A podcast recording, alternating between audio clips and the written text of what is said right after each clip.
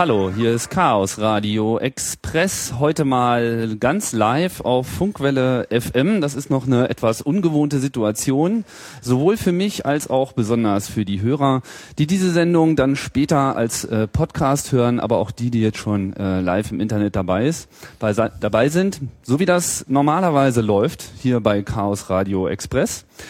Das ist jetzt hier eine Sonderausgabe, eine von vieren. Ich werde hier in den nächsten Wochen, jeweils am Sonntag von 15 Uhr bis 17 Uhr, den Chaos Radio Express in den UKW-Raum tragen. Denn normalerweise gibt's uns nur auf dem Internet. Chaos Radio Express ist ein Podcast und zwar ein Podcast vom Chaos Computer Club so eine Art Ergänzungsprogramm zum Chaos Radio, was eine Sendung ist, die schon sehr, sehr, sehr lange läuft in Berlin auf UKW, allerdings äh, nicht hier im freien Radio, sondern bei Fritz im öffentlichen äh, Rundfunk.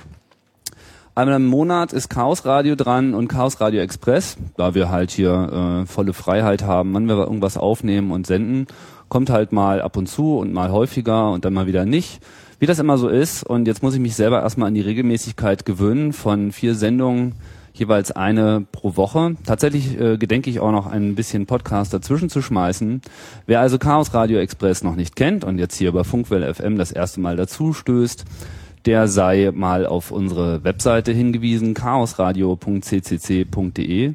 Das ist unser Podcast-Portal. Da gibt es ein äh, großes Archiv aller Sendungen, die bisher gelaufen sind. Na, sagen wir mal fast alle. Ein paar ganz alte Chaos-Radio-Sendungen haben wir leider nicht wiedergefunden. Aber Chaos Radio Express ist komplett archiviert. Und heute ist bereits die 91. Sendung am Start. Ja, und wie das immer so äh, ist beim Express, gibt es einen Themenschwerpunkt und dazu einen oder zwei oder drei äh, Gäste auch manchmal. In der Regel ist es einer und so soll es auch heute sein. Und ich begrüße schon mal hier äh, Gregor. Sag mal was, Gregor. Hallo Tim. Ah, so, ich bin bester Hoffnung, dass du auch äh, überall zu hören bist. ja, mein Hausphilosoph ist da. Und wir möchten ähm, ein Thema ergründen, von dem ich äh, zugegebenermaßen keine Ahnung habe. Oder wahrscheinlich wird mir Gregor gerade gleich mal äh, ausführlich darlegen, dass ich eigentlich alles darüber weiß, es bloß noch nie unter diesem Begriff äh, abgespeichert habe. Habe ich recht? Ich, ich wünsche es dir. Sonst wird es unglaublich peinlich. Aber das macht mir gar nichts. Ich bin auf Peinlichkeiten eingestellt. Als Hausphilosoph ist man auch in einer gefährlichen Nähe zum Haus- und Hofnarren. Das stimmt. Ja. Aber das ist eigentlich meine Rolle. Wir sind jetzt sozusagen der Narr und der Philosoph. Mhm. Und wo ist der König? Der König sind wird noch unsere gesucht. Zuhörer. Das ja, sind natürlich unsere der Zuhörer. Kunde ist König. das hast du schön gesagt. Mhm. Hm, tja, jetzt müssen wir erstmal einen Einstieg finden. Habe ich denn schon alles gesagt? Angenommen, du würdest Ja. Chaos Radio Express nicht kennen. Wüsstest du jetzt, was Sache ist? Ja, Wirklich? ja. Okay. Man kann auch erwähnen, dass wir auch immer schön streamen, wenn es live ist. Wir haben unser eigenes Streaming-Network unter äh, streams.xenim.de. Das ist sehr zu empfehlen. Das findet sich alles auf unserer Webseite. Äh, Ich kann euch auch nochmal auf unser Blog äh, verweisen, blog.chaosradio.ccc.de. Da kann man dann auch zur Sendung diskutieren. So, jetzt soll es aber Genau. mal reichen hier mit der ganzen Einsteigerei. Ja. Jetzt haben wir hier schon mit Musik eine Viertelstunde verschlammt. Mhm. Fangen wir doch gleich an. Ähm, das ist als Hausphilosoph bin ich ja schon mehrmals dann hier gewesen und deswegen haben wir uns auch öfter schon mal unterhalten, was könnte man denn so machen, weil wir hatten ja Spaß bei den bisherigen Sendungen. Wir sollten ruhig nochmal darauf hinweisen, was wir schon gemacht haben. Also unser Einstieg, äh, Ja. unser gemeinsamer hier bei Chaos Radio Express war Peri Rodan, Peri Rodan. die größte Science-Fiction-Serie der Welt. Genau, in die du auch sehr viel Einblick hast, wie in so viele Themen. Und das war auch eine sehr interessante Sendung, kann ich euch äh, nur empfehlen. Wer sich mit dem Thema schon immer auseinandersetzen wollte, kann man alles nachhören im Internet. Und dann hatten wir neulich eine so nette Gesprächsrunde, wo ich leider total müde war, aber es äh, machte nicht viel, weil ihr beide, also du und Christian Heller, ihr wart irgendwie fleißig am Diskutieren und ich musste nur ab und zu mal die Hand heben. Genau, da ging es um futurologische oder futuristische Aspekte ähm, anlässlich des ähm, Kon also CCC-Kongress-Mottos ähm, Cyber, was? Cyberpunk, ne? Steampunk. Tja, Weiß es wusste keiner so ganz genau, was das Motto eigentlich war. Offiziell stand Volldampf voraus und man musste dann immer so ein bisschen herleiten, was damit eigentlich gemeint war. Es war etwas schwierig, sagen wir es mal so. Aber wie auch immer, ähm, das Ganze stand unter dem komplizierten Titel Retrofuturismus, was auch so ein Klumpatschwort ist, wo man nicht so richtig weiß, Was ist denn das jetzt? Genau, da hake ich jetzt mal ein, weil Retrofuturismus war schon so ein bisschen sowas wie äh, die Postmoderne in der Science Fiction. Mhm. Und aus dieser damals recht interessanten Diskussion kam dann bei mir die Idee, jetzt haben wir da schon äh, äh, drüber gesprochen, aber eigentlich fehlt jetzt mal so eine Sendung, auch im Chaos Radio, zu den theoretischen Grundlagen, also zum Big Picture, zum Thema Postmoderne. Und ähm, dann kam mir noch die Idee, dass man das verknüpfen könnte mit 40 Jahre 1968.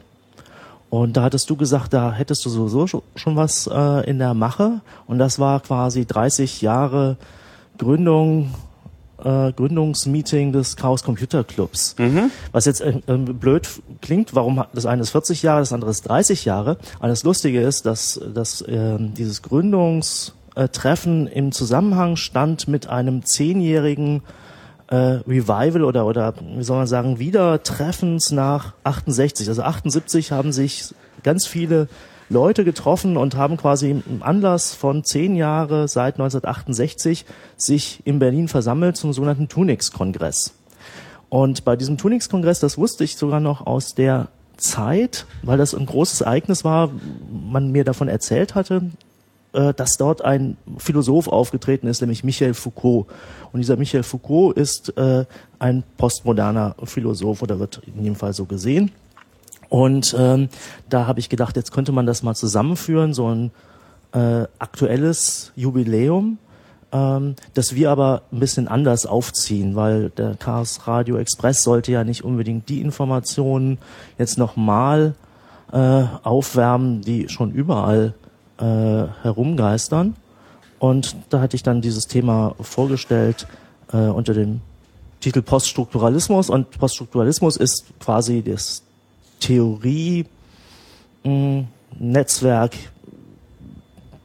oder die, das, ja, die Philosophie zur Postmoderne. Die äh, Philosophie zur Postmoderne. Ja, äh, näher kann ich, äh, präziser kann ich das nicht sagen. Ja, mhm. ja. Genau. Sozusagen der, der offizielle Snack der WM.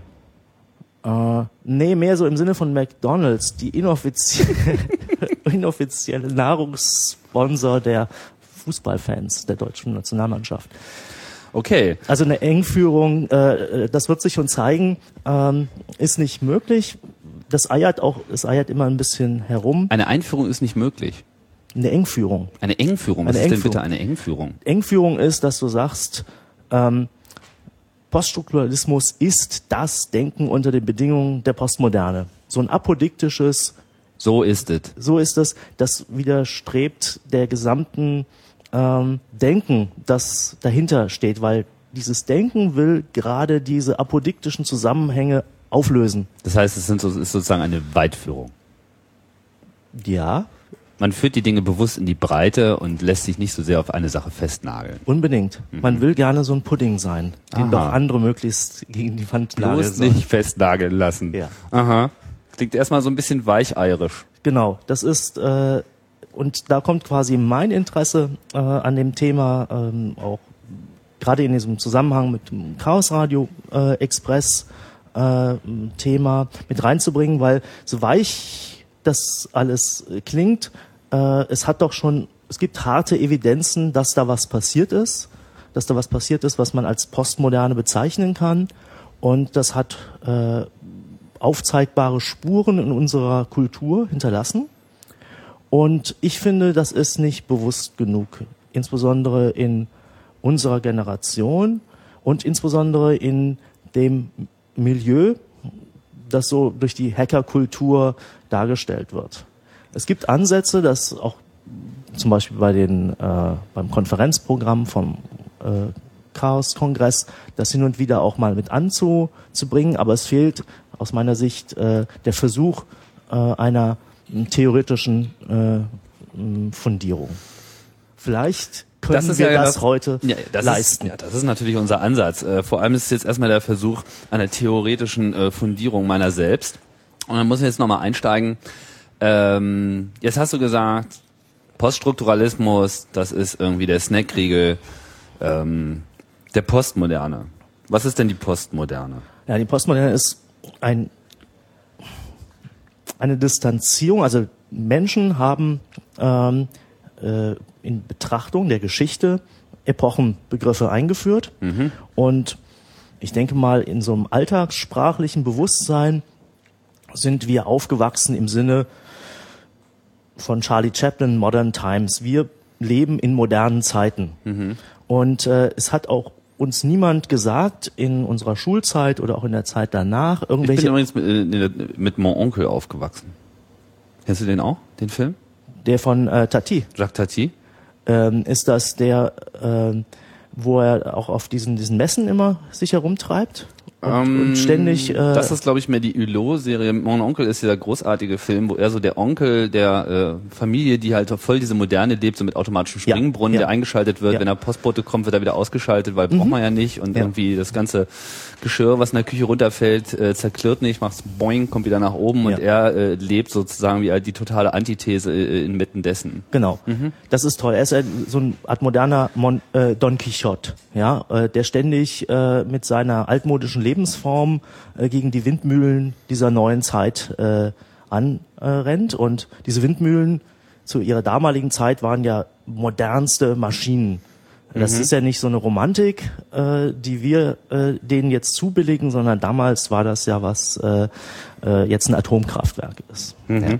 Gut, ähm, aber nochmal zur, zur Aber über längere Laufzeiten der Windmühlen wurde damals nicht verhandelt, oder? Tja, also es gibt ja wieder neue. Ach, Windmühlen 2.0 stehen doch überall, diese Ach ja, Spargeldinger. Stimmt. Ja, Jetzt auch im Ozean. ja.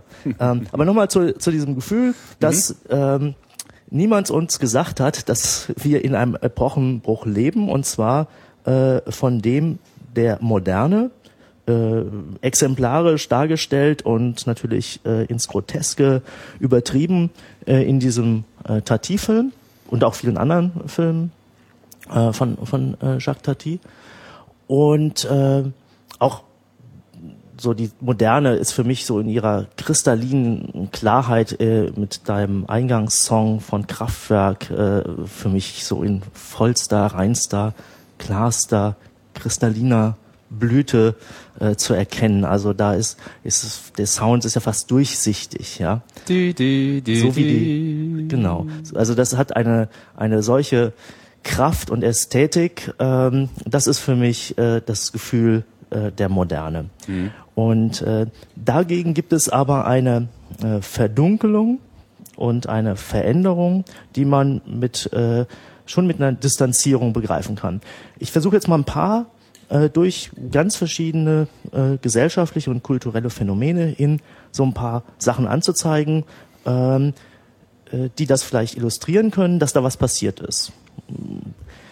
Äh, Und es ist nicht das einzelne Phänomen, sondern es ist mehr die Masse von diesen Beobachtungen, dass da was passiert ist, die dazu führt, dass man sagen kann, da ist ein Epochenbruch passiert.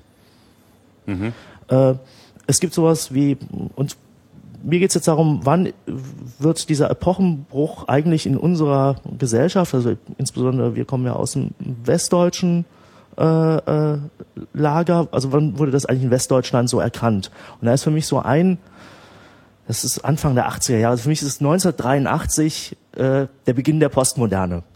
Also vorher äh, waren wir noch in der Moderne. 1981 kommt Computerwelt heraus. Äh, da ist also noch das Fortschrittsdogma äh, äh, noch da. Alles wird schön. Äh, Die, die, wir werden, die Computer werden uns helfen. Und äh, da ist zwar schon eine Ironie drin bei Kraftwerken. Blühende Landschaften, fliegende Autos. Ja. Das hatten wir ja schon mit dem Retrofuturismus. Genau, genau. Und ähm, aber es gibt schon äh, etwas anderes äh, und das ist äh, ist Punk gewesen, der irgendwie sehr regressiv war und so warum zu dieser Zeit warum kam so etwas äh, regressives auf einmal auf was äh, wir sind so aufgewachsen in äh, das die Popmusik sich etabliert hat, sogar so als eine als eine ernstzunehmende äh, äh, Kunstform. Äh, man hat versucht quasi so Classic Rock zu machen. Also es wurden dann Philharmonieorchester mit Rockbands äh, gekreuzt und also die Idee war, dass das, was vorher so rebellisch war, in das Herz der äh, ernsten und hohen Kultur einzubringen. Mhm. Und dann kam Punk und hat das alles kaputt gemacht, weil es einfach nur rumgerotzt hat. Und äh, einen so vollkommen nihilistischen No-Future-Anspruch. Da wir spielen nicht mit, wir spielen egal was mit. ihr euch einfallen Ja. lässt. Und da ist auf einmal dieser, dieser in der Popmusik so ein Bruch in diesem Fortschrittsdogma äh, passiert. Und danach äh, war auch die Musik und auch die Kleidungscodes, die sich damit verbunden haben, auf einmal nicht mehr emanzipatorisch, sondern die Codes, das, was die Leute angezogen haben, waren auf einmal Klamotten, die gehörten zu den Formen, die man eigentlich vorher äh, verdammt hatte und in den Orkus werfen wollte. Also Freiheit heißt, ich bin nicht gezwungen, einen Anzug zu tragen und Krawatte und äh, sondern so wie ich mich fühle, ja. Und Casual. Casual. Und auf einmal kommen Leute, stellen, Hawaiian Shirt Day. ja, auf einmal stellen sich aber Leute auf die Bühne, Mhm. äh, wie bei den New Wave äh, Gruppen und haben Anzüge an. Und die haben nicht mehr lange Haare, was ja äh, äh, die ganzen 70er Jahre hindurch ein ein ähm, Muss war. ein, ein, auch vor allen Dingen zu zeigen, ich bin unangepasst, denn ich lasse es einfach der Natur freien Lauf. Ja, ich lasse mich nicht unter die Konformitäts äh, äh, Zwänge der äh, der modernen Welt, äh, äh, nicht nicht der modernen, sondern der Zwangswelt. Also die moderne in dem Sinne war die Emanzipation des Einzelnen. Der soll sich nicht mehr äh, unter Zwänge einordnen müssen, sondern er soll so sein, wie er wirklich ist und sich frei fühlt. Das war quasi so, eine, so ein Gefühl einer Weiterführung der, der Moderne, nämlich dass man frei ist von Zwängen. Das heißt, da sind wir jetzt schon bei der Postmoderne. Nee, ich versuch, bin jetzt noch, äh, versuche noch äh, so ein paar äh, Phänomene. Ich bin jetzt gerade bei der Musik und bei der bei der Mode, um zu zeigen, da ist was passiert. Also wenn das jetzt so eine durchgängige Ist denn die Musik und die Mode da wirklich jetzt ein Leitmedium oder nur ein Ausdruck dessen, was da drunter äh, brodelt, deiner Meinung nach? Beides. Also für die jungen Leute ist es natürlich äh, ein, ein, Leitmedium, gesamtgesellschaftlich gewesen, äh, gesamtgesellschaftlich gesehen natürlich für diejenigen, die Popmusik nicht als Teil der Jugendkultur äh, empfinden konnten, war das natürlich nur, nur ein Phänomen. Ich gehe mal noch weiter. Ähm, zum Beispiel die Architektur. Ähm, bis Ende der 70er Jahre, ein gutes Beispiel ist zum Beispiel das ICC. Das ICC ist äh, Ende der 70er Jahre in Betrieb genommen worden und ist es quasi so der Endpunkt der modernen von, vom Bauhaus und der rationalen Architektur, also der vernunftmäßigen Architektur, die ihre Vernunft auch in, im Design, also im Stil zeigen will. Äh, Das äh, ICC ist eine Kongressmaschine und will sich nicht verstellen sondern es ist wie so ein, es hockt da wie so ein gewaltiger Flugzeugträger der Konferenzen, auf denen Konferenzen einfliegen können und auch wieder rausfliegen können. Alles ist optimiert auf, ein, auf den Vielleicht kurz Austauschprozess. er erwähnen, was wir meinen mit ICC. Das kennt jetzt auch nicht jeder die Abkürzung. Also wir sind ja hier in Berlin und das ICC in Berlin ist sicherlich bekannt, aber trotzdem wollen wir es mal erklären. International Congress Center heißt es einfach nur. ja. Waren jetzt nicht besonders kreativ bei der Namensfindung. Mhm. Aber du hast recht, ich hatte auch schon mal diesen Raumschiff, äh, diese Ja. Raumschiff-Assoziation. Ja.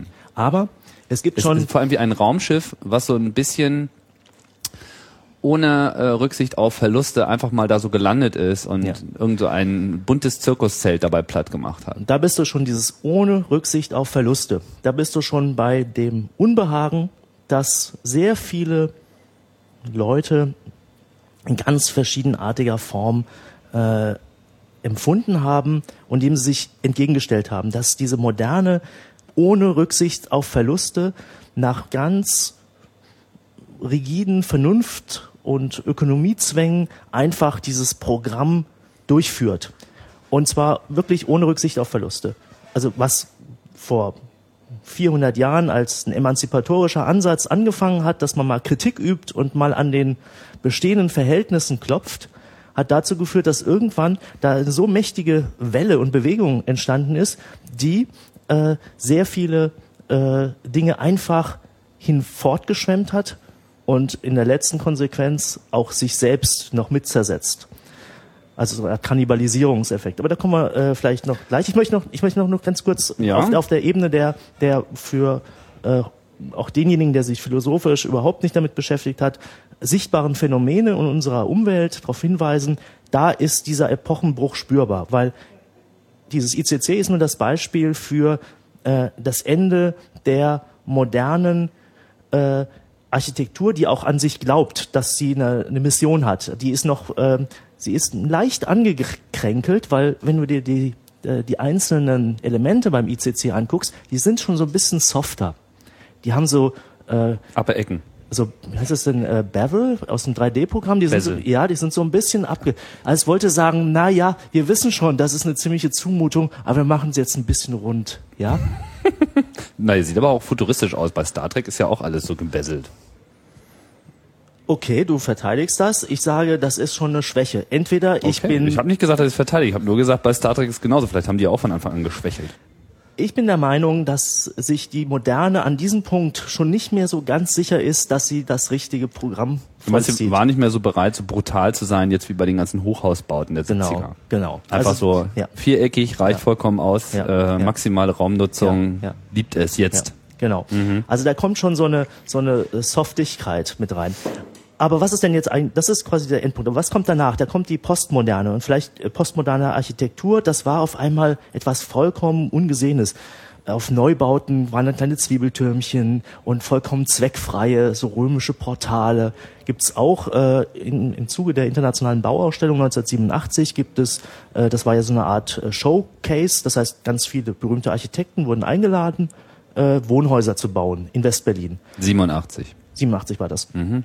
Und äh, übrigens 30 Jahre nach der ersten internationalen Bauausstellung, die das Hansa-Viertel gebaut hat. Dort mhm. wurden alle internationalen modernen Architekten eingeladen und die haben quasi den damaligen State of the Art der Moderne in ihrer wirklich vollkommen unangekränkelten Form da durchgesetzt, auch mit einer gewissen äh, nach wie vor äh, äh, spürbaren Qualität. Das hat sich dann pervertiert. In Gropiusstadt und Märkischen Viertel ist davon dann nichts mehr zu sehen ähm, dass dann noch so eine, so eine äh, dass das Programm auch nicht nur einfach ohne Rücksicht auf Verluste sein kann, sondern dass es eben auch auf seine Umgebung einwirkt. Mhm. Ähm, und dann auf einmal kommt also jetzt äh, ein Bauen, wo so eine, so eine neue Gemütlichkeit, so ein Historismus, äh, Zwiebeltürmchen. Äh, äh, in der Wilhelmstraße stehen so ein paar von diesen Teilen. Wer da mal vorbeigefahren ist, äh, äh der Zwiebeltürmchen. Ja, auf einmal das, kommen auf einmal ornamentale Elemente äh, ins Spiel, die es 20, 30 Jahre lang nie, einfach nicht geben durfte. Mhm. Also du warst quasi äh, als Architekt hättest du dich vor deinen Standesgenossen absolut der Lächerlichkeit preisgegeben. Wenn man noch irgendein verspieltes Element genau. eingebracht hätte. Ornament als Verbrechen ist so ein äh, Titel einer, einer Kampfschrift, die, äh, ich weiß nicht aus welcher Zeit, äh, jedenfalls äh, quasi gesagt hat, die Architektur muss sich auf die Funktion beschränken und darf hier nicht so äh, Zuckerbäcker-Stil betreiben. Äh, in der Zeit haben auch die ganzen westlichen Architekten auf die Architekten der Stalinallee in Ostberlin äh, also einfach nur mit vollkommenem Spott äh, und Hohn auf diesen Zuckerbäcker-Stil geschaut. und jetzt auf einmal, 30 Jahre später, taucht so eine Art Zuckerbäcker-Stil überall auf und alle finden das toll. Übrigens auch mit Design. Es kommt das Memphis-Design. Ich weiß nicht, ob du das noch ähm, im Auge hast. Das waren dann auf einmal Regale, die sahen aus wie so Bauklötzchen in ganz vielen bunten Primärfarben zusammengesetzt. Es kam Kaffeetannen, äh, Kaffeekannen, wo die hatten auf einmal so einen, so einen, so einen blauen Pinöpel äh, beim ähm, auf dem Deckel und äh, irgendwie. Alessi ich weiß nicht, auf jeden Fall ist, ist es diese, äh, wurde das unter die. Was ist denn mit 100 Wasser? Ich meine, der ist doch äh, von der Architektur. Das ist Kitsch, den müssen wir weglassen. Das ist Kitsch? Das ist Kitsch. Du meinst, das ist schon Beyond Ornament? Äh, Was ist mit Gaudi? Ja. Ähm, der war doch früh dran und der war doch auch ja, sehr. Ja. Äh, ich will noch dran erinnern. Ich bring erst, dich durcheinander. Äh, nee, du bringst mich nicht durcheinander. Du stellst die richtigen Fragen. Ich muss nur die Chance haben, sie dann auch noch beantworten zu können. Mhm. Ähm, die erst wenn durch im, im Querschnitt der äh, verschiedenen kulturellen Disziplinen zur selben Zeit oder zur annähernd selben Zeit überall derselbe dieselbe Bewegung, derselbe Bruch zu spüren ist, dann kann man vom Epochenbruch sprechen.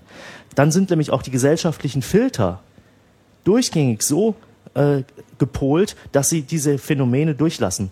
Das heißt, es gibt immer zu jeder Zeit in einer Gesellschaft Dinge, die passieren.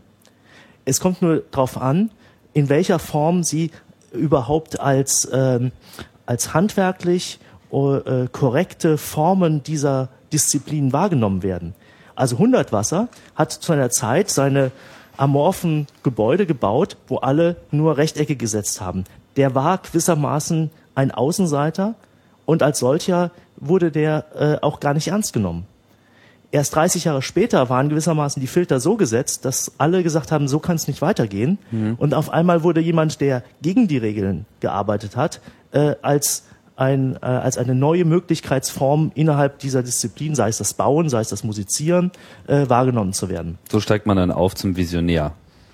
Ja, so wird man äh, posthum. Äh, das, ja, okay, aber man wird vor allen Dingen überhaupt erstmal als äh, äh, anerkannt, dass man überhaupt äh, sich rechtmäßig in dieser Disziplin, sei es Musik, Architektur, überhaupt bewegt.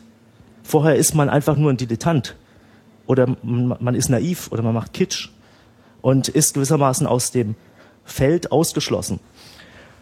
So, äh, jetzt haben wir drei Beispiele. Äh, Jugend. Wir bewegen uns, ich muss, muss ja. jetzt mal auch mal so ein bisschen mal wieder äh, kontextualisieren. Also wir sind ja im Prinzip immer noch dabei, äh, die, die, Mo die, Moderne einzumauern und zu gucken, genau. wo sie irgendwie angefangen hat ja. und äh, ja. aufgehört hat. Wo, und wenn ich dich richtig verstehe, auch so ein bisschen, wo, wo sie sich selbst überlebt hat.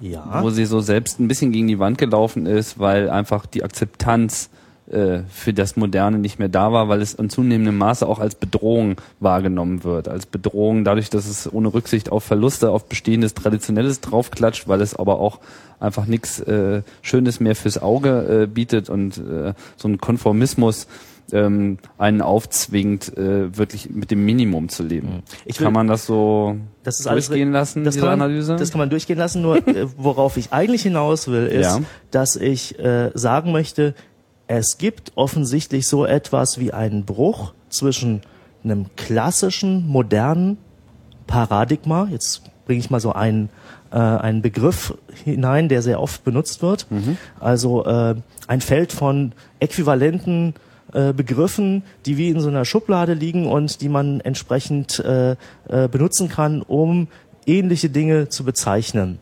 Und diese, dieses Paradigma äh, von, von Stilmitteln ist ein auf einmal ein, anderes in der Postmoderne als in dem der Post, äh, in dem der klassischen Moderne. Und weil das jetzt so eine Behauptung ist, äh, versuche ich äh, ein paar hoffentlich allen bekannten äh, äh, Erscheinungsformen wie äh, es gibt New Wave äh, und nicht mehr äh, ah, Bombastrock à la Genesis, ja, und sondern kommt auf einmal so ganz sparsames äh, äh, New Wave äh, nervöses Musizieren heraus, ja. Es gibt auf einmal äh, Was meinst du, sowas wie The Cure? Ja, oder Television oder Ideal, ja, und man singt auf einmal auf Deutsch und es ist sogar cool, ja. Äh, also äh, und vor allen Dingen, ich will den äh, zeigen, es kommt mir auf den Bruch an, weil die Stilmittel sind vollkommen unterschiedlich. Mhm. Bei, bei der Musik ist es nämlich genau umgekehrt. Vom Ornament, also Bombastrock, total aufgeblasener Scheiß, zum äh, vollkommen äh, äh, runter reduzierten äh, Musizieren einer, einer New Wave Band wie Joy Division zum Beispiel. Inwiefern ist denn jetzt dieser, diese, inwiefern beschreibst du das Ganze jetzt global oder haben wir mehr eine europäische Perspektive gerade? Ja, wir haben äh, die im weitesten Sinne die der westlichen Welt, wo immer die beginnt und wo auch immer die endet. Mhm. Ja. Ähm, für, ist denn für dich äh, diese, diese, diese drei Beispiele eines, eines Epochenbruchs nachvollziehbar? Und zwar nicht eines, dass überall die gleichen Stilmittel angewandt sind, sondern dass man einfach nur erstmal feststellen kann, da ist was passiert, was nicht mehr in einer Kontinuität, sondern in einer Diskontinuität. Welche, äh, auf welche drei brichst du es jetzt zusammen? Äh, von, äh, ich sag mal, von der klassischen Rockmusik zum New Wave, mhm. vom klassischen International Style der Architektur zur postmodernen Zuckerbäcker-Architektur. Mhm. Bei der Mode äh, oder bei den Jugendmoden auf einmal nicht mehr die Mode des sich äh, äh, betont lockergebens, sondern eine Mode des auch ironischen Spiels mit formalisierten äh, Kleidungsformen. Also man trägt wieder Anzug. Mhm. Ähm, man nimmt auch Bezug auf schon vergangene äh, äh, Formen von Mode, also diese Idee der Retro- und Revival-Geschichten, äh, sind gewissermaßen aus einer Erschöpfung der Moderne entstanden, dass es keine sinnvolle Weiterführung mehr gibt, sondern man scheint an einen Endpunkt gekommen zu sein und interessant sind auf einmal vergangene Formen. Ach, du meinst, Retro ist wirklich ein, ähm, ein äh, ein, Phänomen. ein, ein Phänomen, was dann erst nach der Moderne aufgestanden Genau, man, ja. Du sagst nicht, dass man grundsätzlich immer äh, Retro hat. Nein. Muss Äh, nicht so bleiben. Doch, ähm, es gibt immer Retro, aber das bleibt dann, äh, was heute vielleicht äh, so Western-Nostalgiker sind, die irgendwo sich ihre, ja, die gibt's immer. Cowboy und Indianer genau. spielen. Aber wenn die auf einmal massenhaft auftreten und nicht so komische Spinner sind, sondern auf einmal coole Slacker sind, die überall äh, im Szene-Café auftauchen, dann äh, ist da was passiert. Ja. Naja, also so Versammlungen mit Leuten mit Cowboyhüten habe ich in Berlin ja auch schon ein paar erlebt. das Gefühl, hier wird wirklich jeder Moderne oder auch der Postmoderne manchmal noch Ja. ein Schnippchen geschlagen, Ja. was die Mode und den Ausdruck betrifft. Das ähm, muss sich die Postmoderne auch gefallen lassen. Ähm, ich versuche jetzt noch zwei andere, Be also das waren die drei Beispiele, die ich genannt habe. Äh, Mode, Popmusik, Architektur. Ich möchte jetzt noch äh, Film und Fernsehen noch dazu bringen. Äh, was fällt mir da ein? Twin Peaks. Eine Fernsehserie, äh, da muss man doch wirklich sagen können, irgendwas ist doch an dieser Fernsehserie anders, als man das bisher bei Fernsehserien gekannt Alles hat. war anders, meiner Meinung nach. Sehr schön. Alles war anders. Ich war anders danach. Genau. Twin Und Peaks hat mich echt überfahren. Ja. Habe ich zwar eine Weile für gebraucht, aber es lag Ja. an der schlechten Verfügbarkeit äh, der Serie lange Ja. Zeit. Und damit bist du in den Zustand überführt worden eines in einen postmodernen Zustand. Twin Peaks hat mich in einen postmodernen Zustand überführt. Ja. Oh, okay. ja. Das ist gut. Oder sagen wir, das postmoderne Empfinden hat sich dir eingeschrieben. Ich hatte auch mit Brasil schon so einen ähnlichen Voreffekt. Der war nicht ganz so verwirrend, aber Ja, ja. So, und jetzt komme ich als damals äh, jugendlicher Mensch, habe quasi für mich äh, eine, einen, diesen Umschlag von sich in der Moderne, dem Fortschritt, zur Sonne, zur Freiheit in irgendeiner Form nähernd äh, äh, wahrgenommen äh, zu einem neuen Form des, des kulturellen, einer, der kulturellen Welt, dass irgendwie geht's jetzt anders weiter, als man es sich in der Fortschreibung der bisherigen äh, erlernten Kontinuität sich vorgestellt hätte, äh, ist jetzt was anders geworden. Und das war für mich 1983, äh, vielleicht auch schon ein bisschen vorher. In der Musik kam auf New Wave, Neue Deutsche Welle. Äh, das, das war wie so eine Explosion. Äh, äh, alles alle hatten auf einmal so komische ähm, deutsche Namen, die immer so, äh, äh, so ein, äh, abstürzende Brieftauben bis äh, äh, einstürzende Neubauten und so. Äh, also äh, das hat, da ist ein, quasi ein ganz neues Paradigma aufgetaucht, wie jetzt äh, das zu klingen hat, wenn äh, junge Menschen Musik machen und dazu Spaß haben wollen und äh, äh, in welcher Sprache sie sich bedienen und welcher Metaphorik sie sich bedienen. Das war äh, ein, ein, für mich ein ganz klarer Bruch. Dann kam äh, eben auch in der Mode ein Bruch. Äh, es wurde die Jeans war mal für eine Zeit lang suspendiert. Keiner hat Jeans getragen, sondern alle so komische so Chinos und äh, sogenannte Popperkleidung. Das war zumindest äh, ähm, in, da wo ich gelebt habe, das war das sehr, sehr stark. Das, und die Frisuren nicht zu vergessen, diese Popperschädel, das war Genau. wirklich ganz furchtbar. ja, ja, die äh, so ein bisschen in die, äh, das für also Schwiegermamas Liebling, das Frisur hineinkam. Und ähm, und dann zu der Zeit habe ich mich auch stärker mit Architektur auseinandergesetzt und habe dann auch sowas erfahren, aha, äh, da gibt es offensichtlich äh, eine Krise des modernen Bauens und äh, äh, mit der Rückführung, also quasi so einem Retro-Aspekt in der Architektur, man nimmt ästhetisch äh, zufriedenstellende Formen aus dem klassischen Altertum oder aus der Renaissance und äh, nutzt die als Zitate, um einfach äh, das Bauen äh, wieder schöner zu machen. Und äh, das äh, ist so für mich quasi der Beginn äh, der Postmoderne gewesen, wo ich mich quasi postmodern gefühlt habe. Also nicht erst 1988 äh, mit äh, Twin Peaks, sondern ein paar Schon Jahre vorher. Ja, Und, ich erst mit Twin Peaks ein paar Jahre nachdem Twin Peaks ausgestrahlt wurde. genau, genau. Und Ich würde dir dort eine gewisse historische Verspätung, also Verschleppung. Äh, ich habe es nur verschleppt. gut. Ich war mit dem Internet beschäftigt, das war auch sehr, Ja. naja, was denn jetzt eigentlich? Ist das Internet eigentlich modern oder postmodern? Das äh, könnt, sollten wir zum Schluss nochmal äh, Okay. erklären ähm, oder oder diskutieren. Und ähm, ah ja, jetzt kommt für mich die der Ausgangspunkt, warum ich vorgeschlagen habe, diesen diesen Podcast zu machen. Also Ja. wir sind jetzt fast schon halb durch. Äh, was mich Sind äh, wir nicht. Nein, nein, wir reden eine halbe Stunde. Also, ähm, na, umso länger die Einführung ist, desto eher bin ich nicht gezwungen, die, auf die wirklich schlimmen Dinge zu sprechen zu kommen.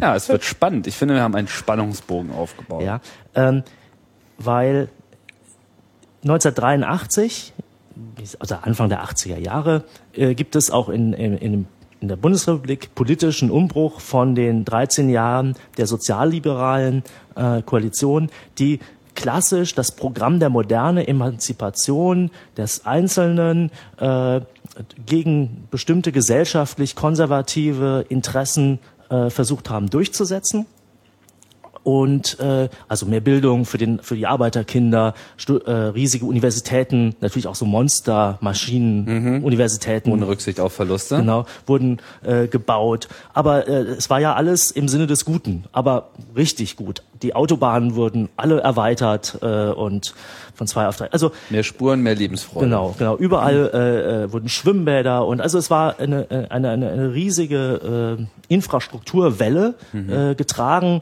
ähm, äh, von, von dem Bewusstsein, dass äh, dass man jetzt den bisher Entrechteten und zu kurz gekommenen einfach einen Platz an der Sonne äh, jetzt bieten kann. Und dann kam äh, diese äh, äh, Zeit äh, mit der CDU, FDP geführten Regierung und komischerweise passte das zusammen. Also dieses äh, politische Emanzipationsschema war zu der Zeit für mich kulturell äh, äh, parallel laufend mit der kulturellen äh, äh, Weg nach vorne in den Fortschritt. Und auf einmal kommt also so ein Bruch. Es kommt eine konservative Regierung, die, die machen komische Sachen, erzählen äh, Dinge, die sind so ein bisschen anders. Äh, geistig-moralische Wende, klingt so ein bisschen, bisschen altfränkisch, ja. ähm, und äh, also es wirkt auch ein bisschen angestaubt, aber komischerweise äh, reagieren äh, Dinge, also in der Kultur darauf. Denn auf einmal kommen äh, Parallelphänomene äh, dazu. Das heißt, diesen Bruch, moderne, postmoderne, mache ich in Deutschland jetzt sogar quasi an einem Regierungswechsel fest, was äh, ziemlich Ich bin beeindruckt. was ziemlich partikular ist, weil in, in Frankreich war es genau umgekehrt. Zu der Zeit sind die Sozialisten mit Mitterrand an die Macht gekommen. Es ist wirklich, das ist ein regionales äh, Phänomen der Bundesrepublik. Ähm, deswegen war es für mich leichter, quasi an diesem äh, Ende 82, 83, äh, das so wirklich so ein global Klimawandel, äh, der sich da äh, gesellschaftlich für mich äh, äh, stattgefunden hat, wahrzunehmen. Und jetzt nochmal zur Pointe. Jetzt habe ich gemerkt, äh, dass die wirklich entscheidenden theoretischen Grundlagen für das, was dann Postmoderne genannt wird, äh, in Frankreich im Jahre 1968 aufgetreten sind. Und jetzt äh, kommt für mich auf einmal ein, ein spannender äh, Aspekt hinein, weil für mich war 68 äh, ein Wiederanknüpfen an eine ganz traditionelle, moderne, aufklärerische Bewegung. Also diese, äh, die, der SDS, der Sozialistische äh, Deutsche Studentenbund, glaube ich, hieß er, ähm, die haben in der äh, Nachfolge äh, der, äh, der marxistischen Theorie äh, versucht, die Dinge zu verändern. Sie haben das Gefühl gehabt aus der marxistischen mh, Lehre heraus, dass sie dazu ein Recht hätten. Und das war ja auch die, die äh, Auffassung der gesamten Linke, dass sie da ein äh, äh, weltgeschichtliches Programm äh, zu erfüllen hätten. Äh, mit quasi wissenschaftlichen Anspruch, der philosophisch begründet worden ist im 19. Jahrhundert. Wissenschaftlicher Anspruch. Ja, das ist das Tolle. Die Marxisten sind äh, deswegen so unglaublich zäh Gesellen gewesen und nach wie vor, Weil sie alles mathematisch herleiten können. weil sie der Überzeugung sind, dass sie eine Art Weltformel gefunden haben, nach der sie von Anbeginn menschlicher Existenz nicht nur bis in die Gegenwart, sondern auch in die Projektion der Zukunft hinaus genau wissen, wie die Geschichte abzulaufen hat. Alle Phänomene, die dabei unterwegs auftreten, sind im Zweifelsfalle Nebenwidersprüche sowie so ein Fluss, wenn ein Stein im Weg liegt, dann mal so ein Wirbel bildet, wo sich auch mal so Treibsand und so, das sind Nebenwidersprüche. Jeder Fluss führt zum Meer. Mhm. Und wenn du, lieber Freund, da einen Staudamm aufbaust, dann bist du Reaktion. Dann bist, stellst du dich letztlich gegen den... Gegen den Lauf der Zeit. Genau, gegen den Lauf der Geschichte. Und du willst das Unverhinderbare sozusagen du, aufhalten. Ja, vor allen Dingen, du bist auch so ein, äh, also jetzt von der marxistischen äh, Sicht heraus, äh, bist du heute das, wenn du das leugnest, äh, wenn du äh, äh, gegen die Auffassung vom menschengemachten Klimawandel wärst. Ja. Also da, das, so wie der dieser IPCC, der Weltklimarat jetzt festgestellt hat, der Mensch beeinflusst das Weltklima, so ist für einen richtigen Marxisten die marxistische Theorie äh, genauso wissenschaftlich ähm, belegt. Hm. Immer noch. Also, äh, naja, die meisten sind, glaube ich, inzwischen nicht mehr ganz so überzeugt. Die schwächeln. nach, neun, nach 89 äh, äh, sind viele zusammengebrochen, wirklich mental. Ja. Gut, aber 68 waren sie alle noch ganz fit drauf. Insbesondere in äh, ähm, äh, genau diese marxistische durch diese lange Epoche des, des Faschismus, des Weltkriegs ähm, äh, sind gab es einen gewissen Aufstau äh, und jeder, äh, jeder hat auch gesehen, äh, so wie sich der Marxismus in, Ru in Russland und dann in der Sowjetunion entwickelt hat, äh, ist er natürlich nicht das, was man als die geeignete Antwort äh, auf diese marxistisch wissenschaftlich äh, vermeintlich belegbaren Grundlagen haben will.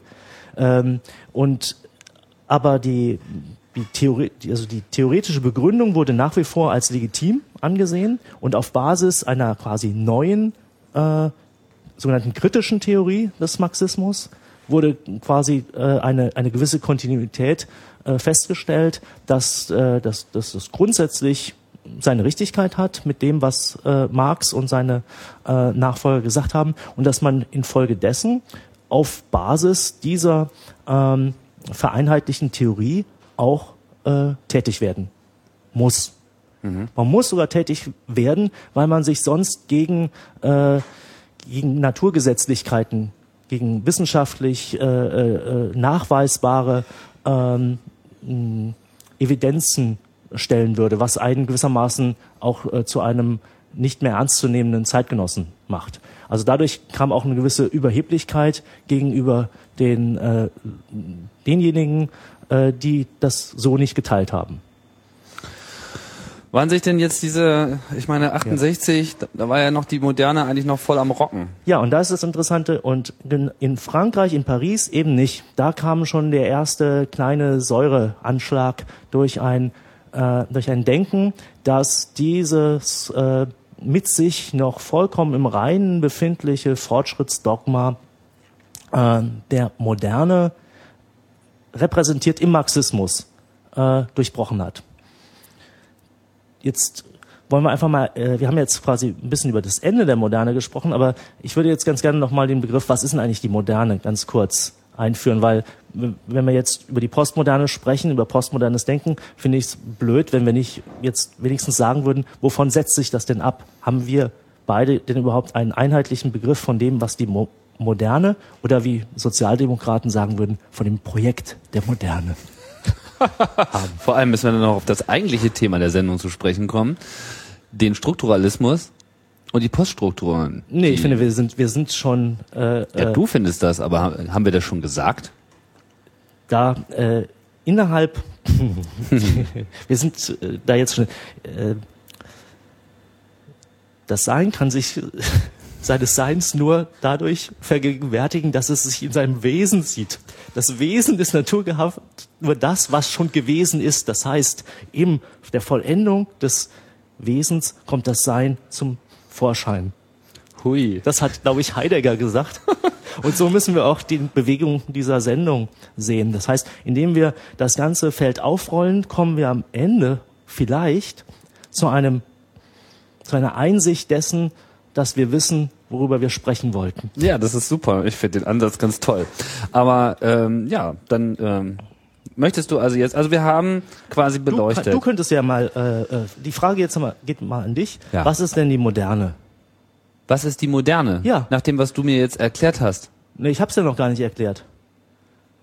Ich bin nur der Meinung, ich müsste es. Du hast nur das Ende der Moderne erklärt. Ja, und zwar auch nur so an, an, anhand ihrer Äußerlichkeiten, aber die Moderne äh, jetzt nicht nur als ein Stil, den man in der Mode oder sonst was, sondern die Moderne als eine Epoche, abgesetzt von Gut, ich kann ja, ich kann Ja, aber ich kann ja nur vormodern. mein, meine laienhafte Interpretation einbringen. Für mich äh, äh, klingt bei Moderne äh, die Gesellschaft äh, an, die vor allem geprägt war durch ein paar ganz entscheidende äh, Erfindungen. Ja, ich weiß nicht, ob man jetzt Zivilisation sagen kann, aber ähm, Zivilisation sicherlich nicht, weil dann würde man sagen, mittelalterlich gesellschaftlichen äh, Gesellschaften, das römische Imperium, das waren alles äh, Non-Zivilisationen. definitiv waren das auch schon Zivilisationen. Lassen wir raus. Ja, Hat auf jeden Fall was mit Strom zu tun. okay. Also ohne Strom keine Moderne. Mhm. Ich würde äh, der Moderne auch eine gewisse globale Awareness äh, schon unterstellen wollen. Ja. Das ist äh, nichts, was einfach nur in einem, an einem einzigen Fleck ähm, dieses Planetens hat entstehen können. Es hat sicherlich nicht alles abgedeckt, aber Ja. so gerade diese gesamte, also allein diese, der, der, der Kontext der westlichen Welt, Mhm. so, und ihre ausufernde äh, Entwicklung und ähm, infrastrukturelle Entwicklung, Entwicklung der Kommunikation, ja. das Telefon äh, spielt eine große Rolle, die Medien. Da würde ich so die Moderne ansiedeln, wo das jetzt nun äh, konkret seinen Beginn genommen hat. Ja. Keine Ahnung. Genau. Also schön finde ich bei dem, was du jetzt gesagt hast, dass du die Prozesshaftigkeit, die Dynamik äh, betonst, dass, dass wer auch immer über Moderne spricht, ähm, sieht gewissermaßen äh, eine Art Momentum des Wandels. Und zwar dieser Moment, dieses Momentum wird aber inzwischen quasi schon als so eine, äh, als etwas mh, Statisches gesehen. Also es muss sich ständig was, was ändern, sonst äh, äh, haben wir ein Problem. Das ist ein, ein, eine Befindlichkeit, die zum Beispiel die frühen, also die vormodernen Gesellschaften nicht hatten. Da war Da hat niemand von Wachstum geredet. also zwischen der, der die Technik äh, im alten Rom und im 14. Jahrhundert, die ist, also das ist wie, wie heute und vor 20 Jahren. Ja, du hättest sofort einen römischen Feldherrn äh, äh, 1000 Jahre in die Zukunft versetzen können. Der hätte sich kurz orientiert und dann hätte er ge- gewusst, was läuft, hätte sich gewundert vielleicht über den einen oder was sind denn das für Langbogenschützen, die uns hier abknallen, die haben aber eine Schussweite, das kenne ich nicht von den Barbaren, ja? Also da hätte er gesagt, holla, und was sind diese Explosivkugeln, die mich hier äh, um, umpfeifen? Dann äh, hätte er, ah, das sind wie so kleine Vulkane, kenne ja, ich. aber bei Schusswaffen hätte ich jetzt schon gesagt, das ist schon einer der äh, schwerwiegenderen Einschnitte. Ja, aber ich glaube auch ein, Röm, ein guter römischer Feldherr hätte damit noch. Äh, also ich will damit äh, ihr nur kurz sagen, dass also lange Zeit über sowas wie Dynamik und Veränderung äh, überhaupt nicht äh, erstmal nicht stattgefunden hat und deswegen auch nicht problematisiert werden musste oder thematisiert worden oder idealisiert werden müsste im Sinne von, das finden wir auch gut so, dass sich so viel wandelt. Ähm, aber ich will noch Die Kommunikation war Ja. nicht deutlich verändert in der einen Zeit zur anderen Zeit. Also Genau. da musste immer noch der Reiter äh, Ja. durch die Gegend gejagt werden. Ja.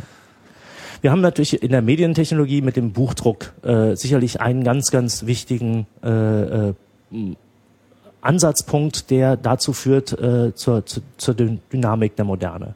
Ähm, weil einfach dieser Flaschenhals, dass, auch, dass da Mönche immer dasselbe Pergament äh, abmalen, das ist auf einmal durch die Mechanisierung des Druckverfahrens äh, äh, äh, anders geworden. An dieser Stelle muss ich natürlich auch nochmal auf den äh, Chaos Radio Express Geschichte der Typografie äh, hinweisen, wo diese ganze Geschichte von Gutenberg bis zur modernen Setzmaschine ausführlich äh, besprochen wurde. Aber auch diese Aspekte Mhm. Ja. der Auswirkungen dieses, dieser Entwicklung. Ja, aber ich möchte Moderne jetzt nicht nur verstehen als ähm, Geschichte der, der Emanzipation äh, und des Wandels und des Fortschritts in Anführungsstrichen durch äh, technologische Erfindungen. Das ist nur ein Aspekt. Der wichtige der Moderne als, als ein geistiges Programm liegt äh, in dem, was man Aufklärung genannt hat. Ähm, Aufklärung, glaube ich, so in der, in der, in der kürzesten Formel ist ähm, die Emanzipation des Menschen durch die von ihm selbst geschaffenen ähm, Widrigkeiten. Ist jetzt nicht so toll, ich glaube, es gibt noch. Äh, äh Widrigkeiten? Ja. Ich emanzipiere mich, indem ich mir selbst Widrigkeiten zufüge? Nee. Was ist das so? Nein, nein. Äh, Kauft sich einen Windows-Rechner und kommt dann zu so einem neuen Nein, nein, es geht eine es neue geht, Bewusstseinsstufe. Nee, es geht um um, um, um fun fundamentalere Sachen, äh, um, um, um Herrschaft, um Legitimation, äh, dass es äh, Klassen gibt, dass es dass es äh, du bist als Bauer geboren und hast als Bauer zu sterben. Äh, dass es einen Adel gibt, der als Adel geboren ist, als Adel, das sind doch alles nur Menschen. Äh, die Barrieren dazwischen, äh, wer hat die denn verfügt? Also die Aufklärung äh, des Menschen vor den von ihm selbst in seiner Gesellschaft eingefügten äh, Restraints, finde ich jetzt mal als englisches Wort schöner. Mhm. Eine ja? Bewusstwerdung der realen Situation, ja, ja. würde ich mal sagen. Genau. Mhm. Und an der Stelle äh, war natürlich immer die gottgewollte Ordnung ein, ein wichtiger Punkt, äh, die äh, gewissermaßen als außerhalb der menschlichen äh, Gesellschaft äh, diese äh, Restraints verfügende Macht. So. Die einfach da war. Die war einfach die war da. Gesetzt, sozusagen. die war gesetzt und die hatte und hat ja auch eine eine äh, tolle Logik, weil sie nämlich äh, die sinnproduzierende Einheit für alles ist. Dass es eine Welt gibt, dass es Menschen gibt, dass es eine Natur gibt, dass wir wissen, äh, all das liegt darin, dass es einen Gott gibt, der äh, zu seinem Wohlgefallen und in seinem Ebenbilde uns in die Welt gesetzt hat, um vielleicht sogar sich selber in uns wiederzuerkennen. Und je äh, gottgefälliger wir ihn widerspiegeln, desto äh, eher werden wir in unserer Elendigkeit äh, im späteren Leben in ihm aufgehen und all diese äh, Bürden äh, werden anständig entlohnt. Das praktischerweise hat uns dann auch noch ein paar Stellvertreter äh, mit angegeben, ja. denen wir sozusagen auch noch die Kohle zuschieben. Aber können. an dem Punkt äh, äh, meine ich, äh, trifft der Vorwurf, dass der, der dass die islamische Welt äh, noch in diesem vormodernen äh, Status ist. Die äh, übernimmt zwar die die modernen Techniken aber benutzt die gewissermaßen für eine geistige Formation, die wir als vormodern sehen würden. Mhm. Ähm, so eine moderne hat es da nicht gegeben, meinst ja, du? Mhm. Ja.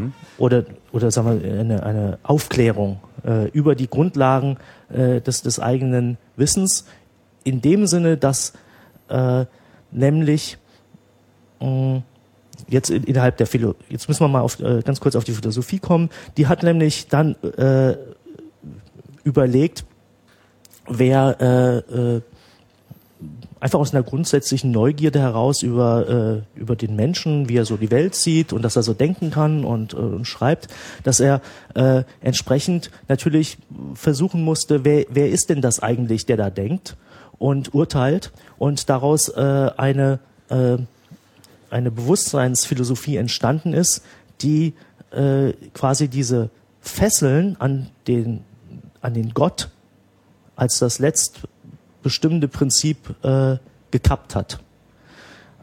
Ähm, als Beispiel, äh, also dies, diese, diese Bewegung wurde äh, durch die kartesianische Wende, also Descartes äh, hat durch dieses Cogito ergo sum äh, eine neue Möglichkeit eines, äh, einer Existenzbegründung ohne Gott eingeführt er hat die äh, insofern eingeführt, ich will das mal durch diesen Satz. Durch diesen Satz, weil ich denke also bin ich. Genau, weil dieses ich denke also bin ich ist die letzte uns innerweltlich mögliche Instanz, äh, die wir bestimmen können, äh, die alle anderen weltlichen Erkenntnisse strukturiert. Das heißt, für all das, was in der Welt passiert, brauchst du keinen Gott, sondern du brauchst nur deinen Verstand. Mhm. Und äh, das bringt, äh, führt quasi zu einem Ausschluss von Gott aus der, ähm, aus der richtigen Welt. Gott ist, wenn überhaupt, nur noch eine Art Anlasser, der irgendwann mal diesen Weltmotor gestartet hat, aber der jetzt gewissermaßen autonom aus sich heraus, also dieser Funke, der jedes Mal eine Explosion äh, ausführt, das ist jetzt der Mensch. Der ist dieser göttliche Funke, der muss nicht mit jedem Arbeitstakt von Gott kommen, sondern der hat es zwar am, An am Anfang aller Zeiten das einmal eingeführt, in, die Initialzündung gegeben, mhm. aber seitdem sind wir mit unserem Verstand diese Funken, die das, die die Welt, und zwar Welt ist ja nur dann Welt, wenn sie sinnvoll äh, strukturiert werden kann, wenn sie erkannt werden kann. Das heißt, ohne ein Erkennendes kannst, ist die Welt vollkommen äh, unerheblich. Sprich, Gott müsste erst dann wieder angerufen werden, äh, wenn alle aufgehört haben zu denken. Genau. Dieser genau. Eindruck stellt einem sich manchmal aber schon ein. Ja, auf der Alltagsebene durchaus. Mhm. Mhm. Oder wenn man Fernsehen guckt. Ja. Ganz schlimm. Aber davon ist man ja mittlerweile auch abgekommen, ja. oder? Ich meine, dieser göttliche Funke geht ja mittlerweile auch unter in so einer genau, äh, neuen Glauben an die mhm. Wissenschaft. Gut, jetzt kommen wir dem, dem Phänomen, was ist die Moderne, äh, schon ganz, ganz gut nah, weil wir haben jetzt eine Selbstermächtigung des Menschen gegenüber äh, Gott. Mhm. Gott ist jetzt aus der Welt und äh, äh, verdrängt und mit der Dynamik ist, ist Gott auch quasi in so eine äh, Vorzeitigkeit entrückt. Damals, äh, also Gott wurde noch nicht als Prinzip beerdigt, aber er ist äh, jedenfalls nicht mehr anwesend, sondern wir sind auch, auch durch unsere Vernunft die Stellvertreter äh, Gottes. Und das ist auch recht logisch, weil man auf einmal äh, deuten konnte, na ja, äh, wir, äh, Gott schuf den Menschen nach seinem Ebenbild, war natürlich dann auf einmal sehr schön, weil man ihn äh, auch jetzt nicht mehr so denken musste, äh, Gott muss aussehen wie ein Mensch, sondern diese Ebenbildhaftigkeit ist, dass Gott die allumfassende Vernunft ist und wir sind gewissermaßen mit unserer Vernunft das Ebenbild Gottes. Und was ja äh, dazu führt, dass äh, äh die äh, auch die christliche Auslegung von der Bibel äh, äh, sich emanzipieren konnte und sagen konnte, das sind alles nur Sprachbilder für die damaligen äh, geschichtlichen, äh, äh, erkennt, äh, geschichtlichen Auffassungen. Wir nehmen jetzt einfach den Sinngehalt dessen, was da gesagt wird und übertragen das in unsere sich dynamisierende Welt. Wir brauchen den Gott nicht mehr als, äh, als Väterchen mit einem langen Bart, der da oben auf der Wolke sitzt, sondern wir machen eine Abstraktion von Gott. Ja? Denn er hat uns die Fähigkeit gegeben zu abstrahieren, nämlich dass wir nur noch mit der Vernunft als dem letzten äh, wirklich äh, fassbaren Grunde unserer Erkenntnis operieren können und setzen ihn in Bezug zu dieser Vernunft und sagen, äh, wir sind da quasi äh, Teilvernünfte oder innerweltliche Teilvernünfte. Es gibt auch sowas wie die absolute Vernunft, aber die kommt. Wir kommt, sind Gott. Wir sind dadurch Gott. Das wir heißt, sind Papst, wir äh, sind mehr als Papst. Wir führen die Letztbegründung in unsere, in uns ein. Und äh, äh was für eine Begründung? Die Letztbegründung. Die also, Letztbegründung. Ja. Okay. Das ist ganz wichtig. Das ist wieder sowas wie Engführung. Äh, das ist noch viel wichtiger als Engführung. Letztbegründung ist die Frage nach dem Universum. Neben dem Universum den ganzen Rest? Genau. Die Antwort kennen wir ja schon. Eben, ja. Und äh, äh, in, der, in der Philosophie wird diese Frage nach der Letztbegründung äh, Metaphysik genannt, weil sie eben über die äh, äh, innerweltlich erfassbaren Erkenntnisse hinausgeht. Äh, aber wenn es etwas gibt, weil äh, es gibt natürlich äh, in der Sinn des folgerichtigen Denkens äh, kannst du ja keine Wirkung ohne Ursache dir vorstellen. Äh, die Philosophie hat äh, äh, verschiedene Fragestellungen und in der in der Logik kommt die äh, das ist das Trainingsprogramm der Vernunft. Damit wird die Vernunft sich, sich ihre eigenen Möglichkeiten klar. Was ist das Trainingsprogramm? Die Logik. Die Logik ist ja. das Trainingsprogramm der Vernunft. Der Vernunft. Daran äh, schult sie und trainiert sie ihre eigene Urteilsfähigkeit erst wenn sie innerhalb dieser formalen Aussagen äh, äh, bestimmte äh, Axiome und Prämissen und Gesetzmäßigkeiten äh, äh, folgerichtig schließen kann, kann sie gewissermaßen mit dieser Autorität auch Schlüsse außerhalb eines formalen Bereichs, der Logik oder der Mathematik, auf einmal auch äh, formale Schlüsse äh, und Erkenntnisse auf die Welt hinaus projizieren. Heißt das, dass wenn ich logisch denken kann, auch äh, nicht in der Lage ist, vernünftig zu handeln? Natürlich. Hm. Wir bewegen uns natürlich. Das würde einiges erklären. Ja. Wir, wir bewegen uns. Aha. Wir bewegen uns natürlich immer in, in, in äh, Idealtypen. Das heißt, diese Vernunft ist eine virtuelle Möglichkeit, von der wir sagen, dass sie jedem Menschen äh, eingegeben sei. Dass sie aber natürlich nicht äh, in allen Menschen zur vollen Entfaltung kommt, ist ein anderes Problem unter Umständen auch eines, äh, das der Marxismus vielleicht äh, lösen wollte. Äh, ich will nur, nur noch mal ganz äh, schön äh, erklären äh, für diejenigen, die sozusagen auch Philosophie so ein Scheiß. Äh, Philosophie hat halt ein paar zentrale Fragestellungen seit etwa zweieinhalbtausend Jahren und die haben halt äh, äh, sich durchgängig bewährt im Sinne, dass man sogar noch mit äh, Philosophen von vor 2000 Jahren sie, sich auseinandersetzen kann, äh, wie wir beide jetzt ein Gespräch führen, weil diese äh, Fragestellungen einfach so fundamental sind, dass sie damals gestellt worden sind von Leuten, die sich ihrer Vernunft, ihres Verstandes äh, bedient haben und man heute erstens mal zu keiner anderen Frage kommt und die Antworten auch nicht unbedingt überzeugender sind. Ja. Mhm. Ähm, das heißt, es gibt äh, äh in, in der Philosophie zumindest äh, bis zur Postmoderne, jetzt wird es nämlich interessant, eine gewisse Überzeitlichkeit, äh, eine Nicht-Geschichtlichkeit des Wissens. Und, so eine äh, generelle Anwendbarkeit ja. der philosophischen Grundsätze. Genau, genau. Mhm. Ähm, Kant hat äh, äh, äh gesagt, die, die wichtigen Fragen sind, äh, was kann ich wissen, was darf ich tun, was darf ich hoffen und was zum Teufel bin überhaupt ich. das hat er gesagt? Das hat er gesagt. Mhm. Who the fuck am I? Who the fuck am I? Ja. Während Descartes da irgendwie mit, ich denke, also bin ich, ich bin halt einfach. Na, der hat m, wesentliche Grundlagen gelegt, dass er quasi ähm, den, den Menschen mal zu einem bisher nicht bekannten Problem auch der Erkenntnis geführt hat. Weil solange es einen obersten Gott gibt, der alle möglichen Phänomene der Welt, Tiere, Pflanzen, Menschen, Gebäude, Meere eingesetzt hat, ist der Mensch ja nur ein, ein Phänomen in einer, in einer Ebene, in einer Ebene von er ist anderen. einfach Deko. Er tut, wie alle anderen Dinge tun, äh, äh, was in diesem Programm vorgesehen ist. Mhm. Indem aber der Mensch sich zu der, zumindest innerweltlich, nicht metaphysisch einzigen Instanz aufschwingt, die Fragen stellen kann und sich damit einem Verhältnis zu allen anderen Phänomenen in der wahrnehmbaren Welt aufschwingt, mhm. wird die Frage, wer ist der Mensch, zu einem ganz zentralen, äh, zu einer ganz zentralen Fragestellung. Und die Philosophen haben dann mit dieser zentralen Fragestellung natürlich äh, arbeiten müssen und haben in verschiedenen Bereichen versucht, die Probleme zu lösen, weil was sind überhaupt Erkenntnisse? Das war für die ein wichtiges Problem. Bevor sie quasi sagen konnten, da hinten sitzt eine Instanz, die verarbeitet all diese Erkenntnisse, wurde gefragt, ja, was sind denn das für Erkenntnisse?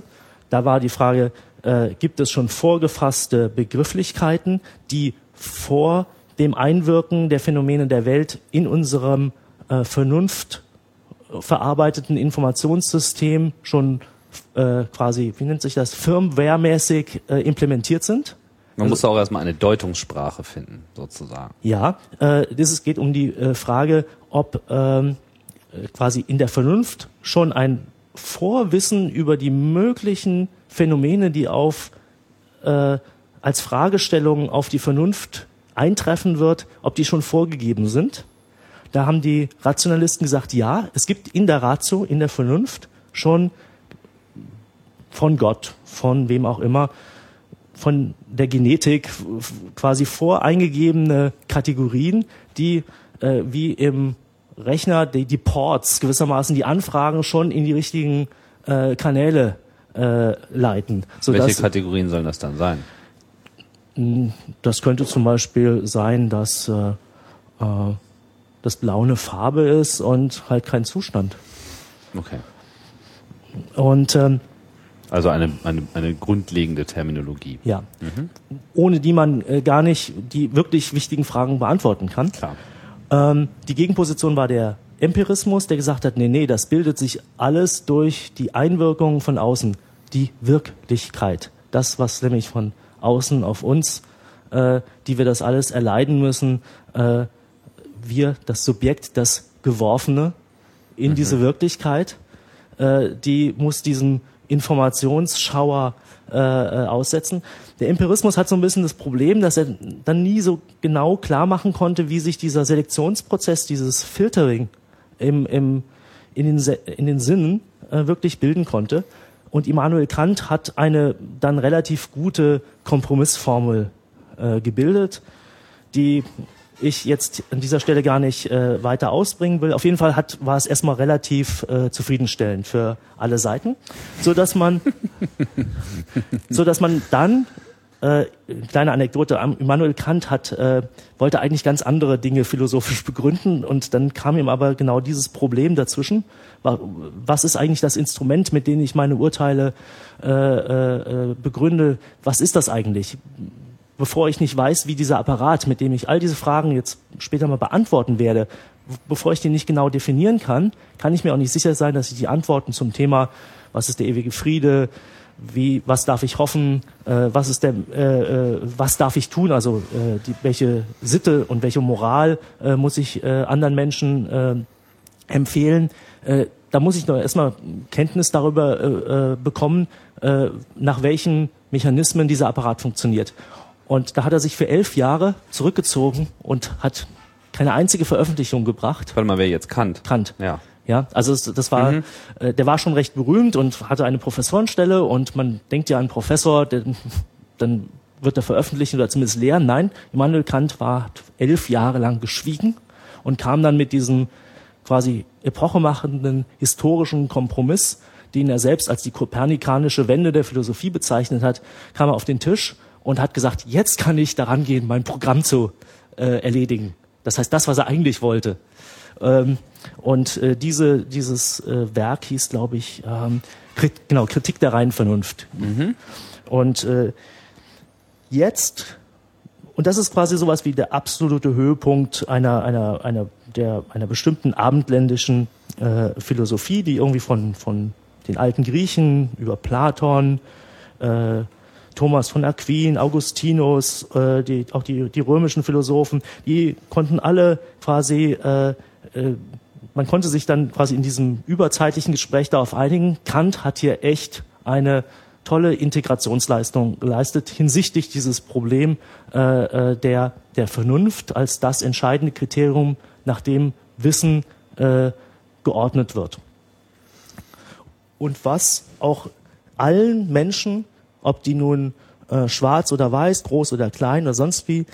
Es gibt ein gemeinsames Merkmal und das ist diese Vernunft. Die billigen wir allen Menschen zu. Und damit kommt so ein Universalitätsanspruch, der auch dazu führt, dass die ganzen, äh, dass der Mensch eben nicht mehr äh, nur der europäische Mensch ist gegenüber den wilden äh, Barbaren, die man quasi äh, äh, ähm, zu, äh, äh, zu beherrschen hat, wie so Halbtiere. Äh, das hat natürlich ein paar Jahrhunderte gedauert. Ne? Mhm. Äh, eigentlich ist es dann ja auch erst am, am letzten Donnerstag gewissermaßen zu einem vorläufigen Ende gekommen, als ein schwarzer Präsidentschaftskandidat im Tiergarten gesprochen hat.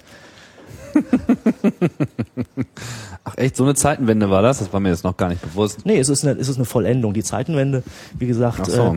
äh, äh, war ja schon viel früher, aber bis sich das bis zur, zur letzten äh, Instanz und auch damit obersten Instanz äh, durchspricht, dieser Emanzipationsprozess von Bevölkerungsgruppen, die vorher als nicht äh, ähm, satisfaktionsfähig und als nicht geeignet gewesen wären, dass man sich unter sie als obersten Befehlshaber der äh, Armee zum Beispiel stellt oder mhm. als Führer der westlichen Welt stellt. Noch ist er nicht gewählt, also ja. die Sache äh, kann sich noch ein bisschen rauszögern. Mhm.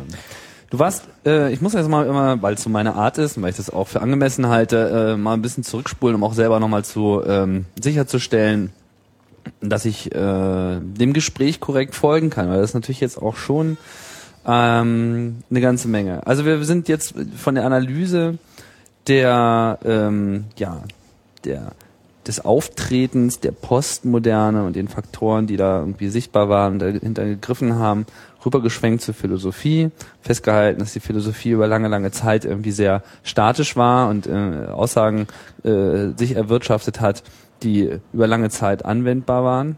Nee, Hast du aber gesagt. ich habe das gesagt, aber als, ähm, als Unterfütterung, um zu zeigen, wenn ich, die, wenn ich sage, es gibt etwas wie Postmoderne, dann gibt es ja auch etwas wie die Moderne. Ja. Und die Postmoderne können wir nur dann verstehen als Distanzierung von der Moderne, wenn wir einen Begriff, einen gemeinsamen Begriff entwickeln, was denn eigentlich die Moderne ist. Genau, da bist Und- du auf die Philosophie eingestiegen. Genau, weil durch die philosophische Tätigkeit äh, quasi dieses ganze Fundament äh, ins Rutschen gekommen ist, den du als so einen dynamischen Prozess beschrieben hast.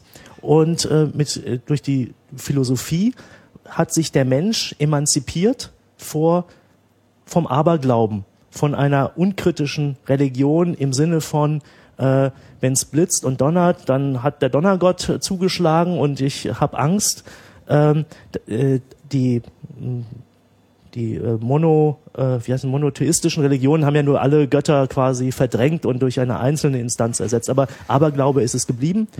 Die Aufklärung hat dafür gesorgt, dass Gott, wenn überhaupt, zur Privatsache wird, zu einer außerhalb der Welt, da von mir aus letztbegründenden, aber letztlich auch unerheblichen äh, Instanz geworden ist, an die man nur noch glaubt, aber von der man nicht mehr weiß.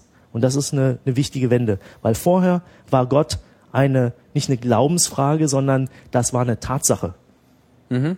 Und jetzt ist er nur noch eine eine Möglichkeit. Und für Ja, etwas so, ein- so ein, Hobby. ein Hobby. Auf jeden Fall ist es So äh, wie Kleingärtnerei, ähm, Kegelclub. Ja, also mh, die Frage nach dem nach der Letztbegründung ist natürlich nach wie vor da. Das hat ja nichts mit Kleingärtnerei zu tun. Ähm, also CERN ist ja kein Kleingarten, ja, wo Monstermaschinen gebaut werden, um diese letzten an die Grenze dieser letzten Fragen zu kommen. Mhm. Aber wir kommen dem Begriff der Moderne jetzt sehr, sehr gut nah und wir kommen jetzt bei Kant, der äh, diese Vernunftdimension, die sich emanzipiert hat von allen anderen Erscheinungen der Welt. Das heißt, was vorher Gott gewesen ist, ist jetzt die Vernunft. Damit brauchen wir Gott nicht mehr. Den schieben wir zur in diese Hobby-Ecke ab. Ja, Aber jetzt kommt die Vernunft in die Kritik. Ja, wenn er sagt, Kritik ist, was heute Abhandlung heißt. Also Kritik nicht im Sinne, wie wir Kritik heute nehmen. Also Kritik der Reihenfolge ist eine, eine, eine, eine Abhandlung über. Also das ist so ein bisschen. Es wird Teil des Diskurses Ja. sozusagen. Nee, die, Krit Mittelpunkt. ja, die Kritik kam eine andere, äh, nämlich, dass die Vernunft sich, gegen, sich selbst gegenüber gar nicht ähm, transparent ist. Was aber Kant äh, durchaus tut. Vernunft ist sich selbst gegenüber nicht transparent. Was Ja. meinst du damit? Das meine ich, dass Kant der, äh, der Meinung ist, er macht ein, ein, ein äh, für ihn zufriedenstellendes, ihn zufriedenstellendes, auch die Welt zufriedenstellendes Werk, äh, die Kritik der reinen Vernunft, wo er selber und auch alle anderen oder die meisten anderen das Gefühl haben, ja, der hat's erfasst. Da hat einer mal gesagt, was die Vernunft, und zwar als allgemeines Prinzip, denn so ist. Und jetzt sagen, kommen andere und sagen, also das meine ich mit Transparenz. Das heißt, er hat das ja mit seiner individuellen Verstandesleistung, die dem Idealtyp der Vernunft, weil deswegen ist er so ein Genie, fast so nahe gekommen ist, dass er gewissermaßen, dass die Vernunft als ein allgemeines Prinzip mal in ein, äh, in ein, eine Definition hat bringen können. Und jetzt kommt die Kritik, ich glaube Herder, ein, ein, ein deutscher Philosoph, so Zeitgenosse, äh, ein Schüler, glaube ich, auch von, von Kant, hat den entscheidenden Einspruch erhoben äh, hinsichtlich der Verdunklung der Vernunft gegenüber sich selbst. Also, dass es nicht transparent ist. Hat nämlich gesagt, lieber Immanuel Kant, deine Kritik der reinen Vernunft hast du ja letztlich auch nur in der deutschen Sprache geschrieben. Wie kannst du eigentlich sicher sein, dass dein Instrument Sprache so hinreichend ist, dass es die doch eigentlich übergeordnete Kategorie Vernunft angemessen repräsentieren kann. Und das ist der Ist Beginn. das so die Frage, ob man auch in anderen Sprachen vernünftig sein kann? Oder? Nee, das ist die, äh, die Frage nach dem Henne und dem Ei. Die Vernunft hat Gott ersetzt. Gott brauchte sich noch nicht wem gegenüber denn Rechenschaft abzuliefern, in welcher Art er spricht und wem gegenüber, weil dazu war Gott. Die Vernunft kann ja vernünftigerweise gegenüber der Welt nur urteilen, wenn sie letztlich auch eine Selbstkritik fähig ist. In dem formalen Logikprogramm tut sie das ja schon. Da stellt sie Sätze auf und guckt, äh, ob die Regeln sich in allen möglichen äh, Varianten auch immer wieder so eintreffen und rekursive. Mhm. Da aber diese formale Logik ja keine Entsprechung hat in der äh, natürlichen Welt, ist das ein äh, in seinem Formalismus leerlaufend. Deswegen im Sinne von Trainingsprogramm. Mhm. In der Anwendung auf die wirkliche Welt ähm, hat Kant versucht, sie gewissermaßen äh, sich der, der, der, des Aufbaus der äh, Vernunft klar zu werden. Aber beschreiben kann er das nur mit einem weltlichen Instrument, nämlich die Sprache. Mhm. Und diese Sprache, ähm, die ist als weltliches Instrument doch gerade das, gehört doch zu der Sphäre an, wo die Vernunft ihr eigentlich übergeordnet ist. Weil die Vernunft ist ja allen Phänomenen, geistigen, kulturellen, realen Phänomenen übergeordnet. Und trotzdem muss sie sich in dieser dreckigen, schmutzigen Welt eines schmutzigen Codes benutzen, um sich selbst in voller Schönheit darzustellen. Hm. Ja, ist das nicht, äh, da ist doch ein, ein, ein möglicher Methodenfehler äh, zu erkennen. Hm. Und dieser Methodenfehler nennt sich the linguistic turn in der Philosophie. Aha. Denn seit, im Sinne von Wende? Ja. Mhm. Denn, seit, eine Wende. ja. denn seitdem sind alle philosophischen Probleme erstmal Sprachprobleme. Das heißt, man ist zu einem gewissen Punkt, wir würden das alles gerne so anerkennen, aber es gibt einen, einen hinreichenden Zweifel hinsichtlich der, der uns zur Verfügung stehenden beschreibenden Mittel, äh, diesen Zweifel können wir so nicht ausräumen. wir müssen uns erstmal mit der Sprache beschäftigen, bevor wir überhaupt dann wieder äh, uns der Vernunft zuwenden, um die Vernunft als Maschine äh, zu gebrauchen, die dann die uns eigentlich drängenden Fragen beantworten soll. Und oh, in dieser ja. also da sind ja die Mathematiker fast nichts dagegen und äh, gegen diese also ich meine, das ist ja wirklich krass, krasse Definitionsketten ja, und das, nur, und das ist jetzt nur von einem Laien. Wenn unter den Hörern jetzt ein philosophisch geschulter Mensch ist, der wird er wahrscheinlich nur mitleidig äh, äh, lächeln darüber, wie viele Sachen ich jetzt gerade hier verschleife. ähm, du meinst, wie viele weitere Untiefen da ja, noch lauern. Ja. Mhm. Und, äh, und an diesem Punkt, äh, also diesem grundsätzlichen Unbehagen, ähm, setzt auch das an, was Poststrukturalismus äh, betreibt, aber er, er, hat zwei Geschwister. Das heißt, es haben sich aus dieser ähm, grundsätzlichen Fragestellung oder Problematik mit der Sprache haben sich drei verschiedene ähm, Lösungsstrategien entwickelt. Die eine ist die äh, analytische Sprachphilosophie. Die ist äh, insbesondere im angelsächsischen Raum so prägnant, dass all das, was so äh, hier in Europa passiert, einfach nur The Continental Philosophy heißt. Also wie Continental Breakfast. Genau. Mhm. Das ist so das andere. Also what the forks are doing. I don't know. ähm, die haben diesen typisch äh, sympathischen Anglo äh, äh, amerikanischen Ansatz, dass sie einfach mal sagen, hey, where's the beef? Ja, mhm. und sagen, ja, diese Verdunklung der Sprache, das lösen wir, indem wir uns einfach anschauen, in welchen konkreten Situationen sprechen die Leute, was meinen die damit.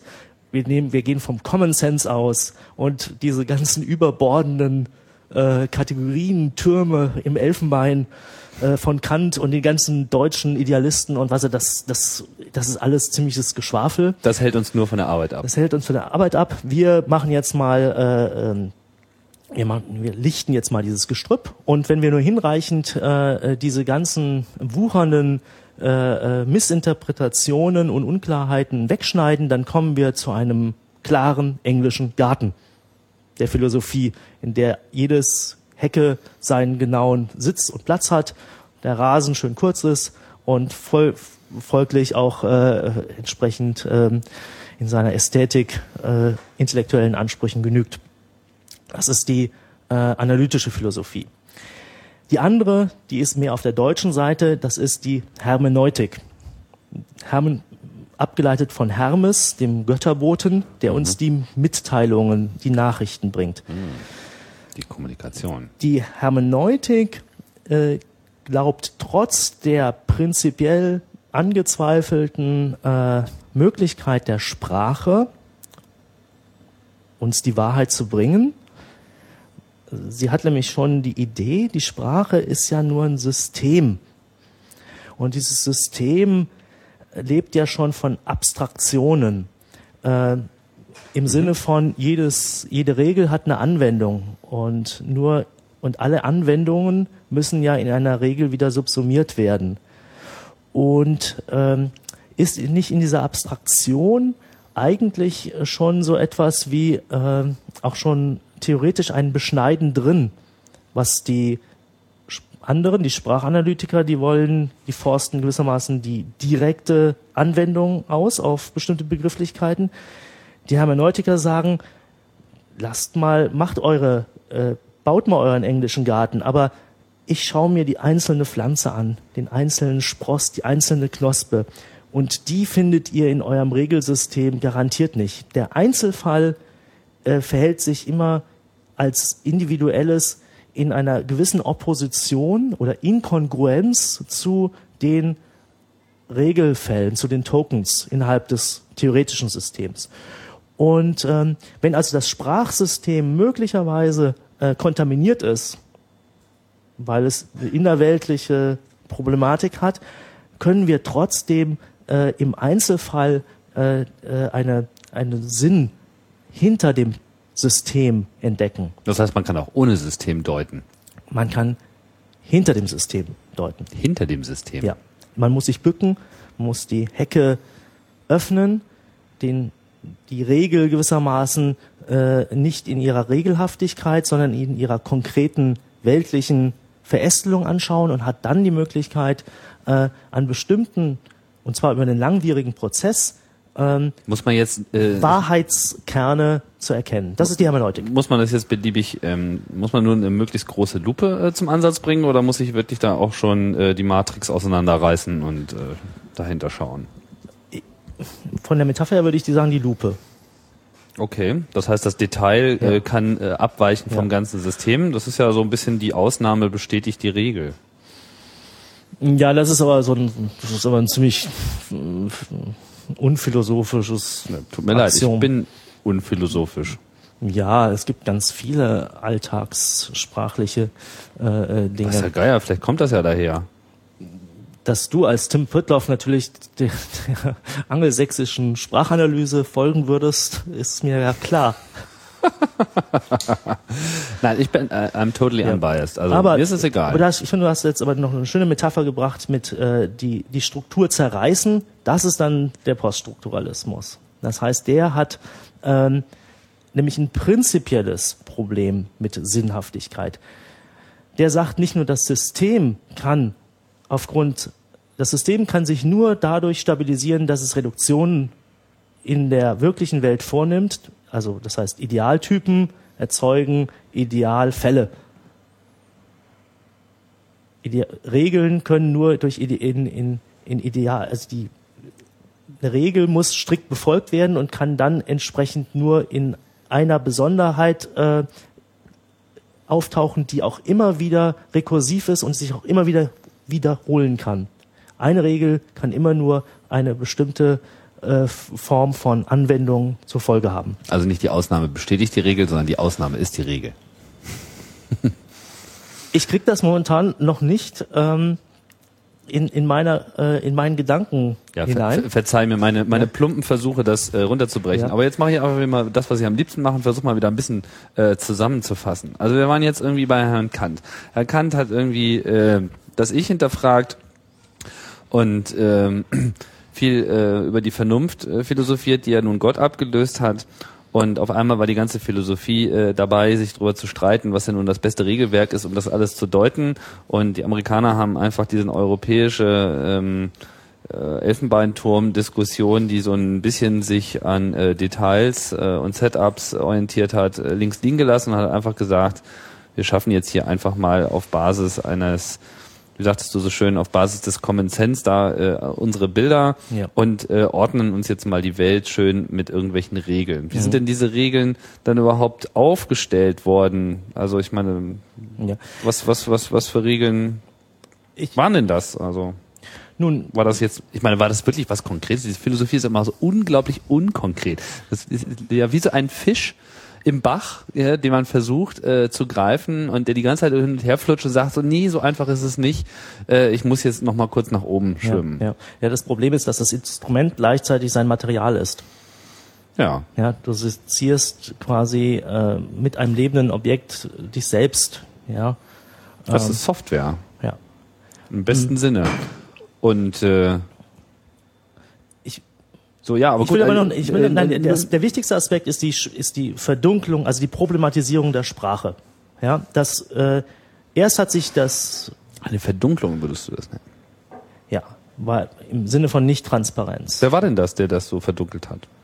Äh, das ist ein, ein, eine Kritik, das heißt, das ist ein, ein, ein Vorwurf, ein Zweifel an der äh, Arbeit, die äh, mit Kant zu einem vorläufigen Abschluss gekommen ist und die im Prinzip eine affirmative, mit sich im Reinen seiende äh, Auffassung davon hat, was Vernunft ist. Mhm.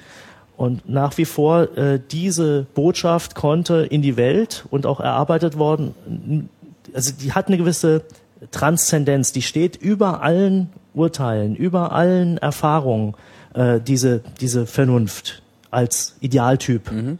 Und sie kann aber nur mit, äh, mit äh, schmutzigen weltlichen Mitteln äh, beschrieben und gedacht werden. Weil die Sprache ist ja nicht nur was Äußerliches, die Sprache ist ja auch in uns. Ähm, das ist jetzt noch die, die, der noch wesentlich brisantere Verdunkelungsaspekt. Also ähm, die Idee nämlich, unsere Gedanken wären rein, nur das Ausdrucksmittel Sprache wäre kontaminiert durch weltliche Aspekte, die ist zu kurz gefasst. Denn in unserer Sprachentwicklung werden, nehmen wir ja diese Sprache aus der Welt auf und ähm, eignen sie uns an. Äh, daraus kommt dieses Henne-Ei-Problem im Sinne von, spricht die Sprache als System mich und wie soll ich als Individuum, das überhaupt erst in der Sprache dem sich mir einschreibenden, durch Übung, durch Training in mir äh, äh, aufgenommenen System, wie soll ich denn da Gedanken fassen, die über dieses System hinausgehen? Das ist ja, das geht ja gar nicht.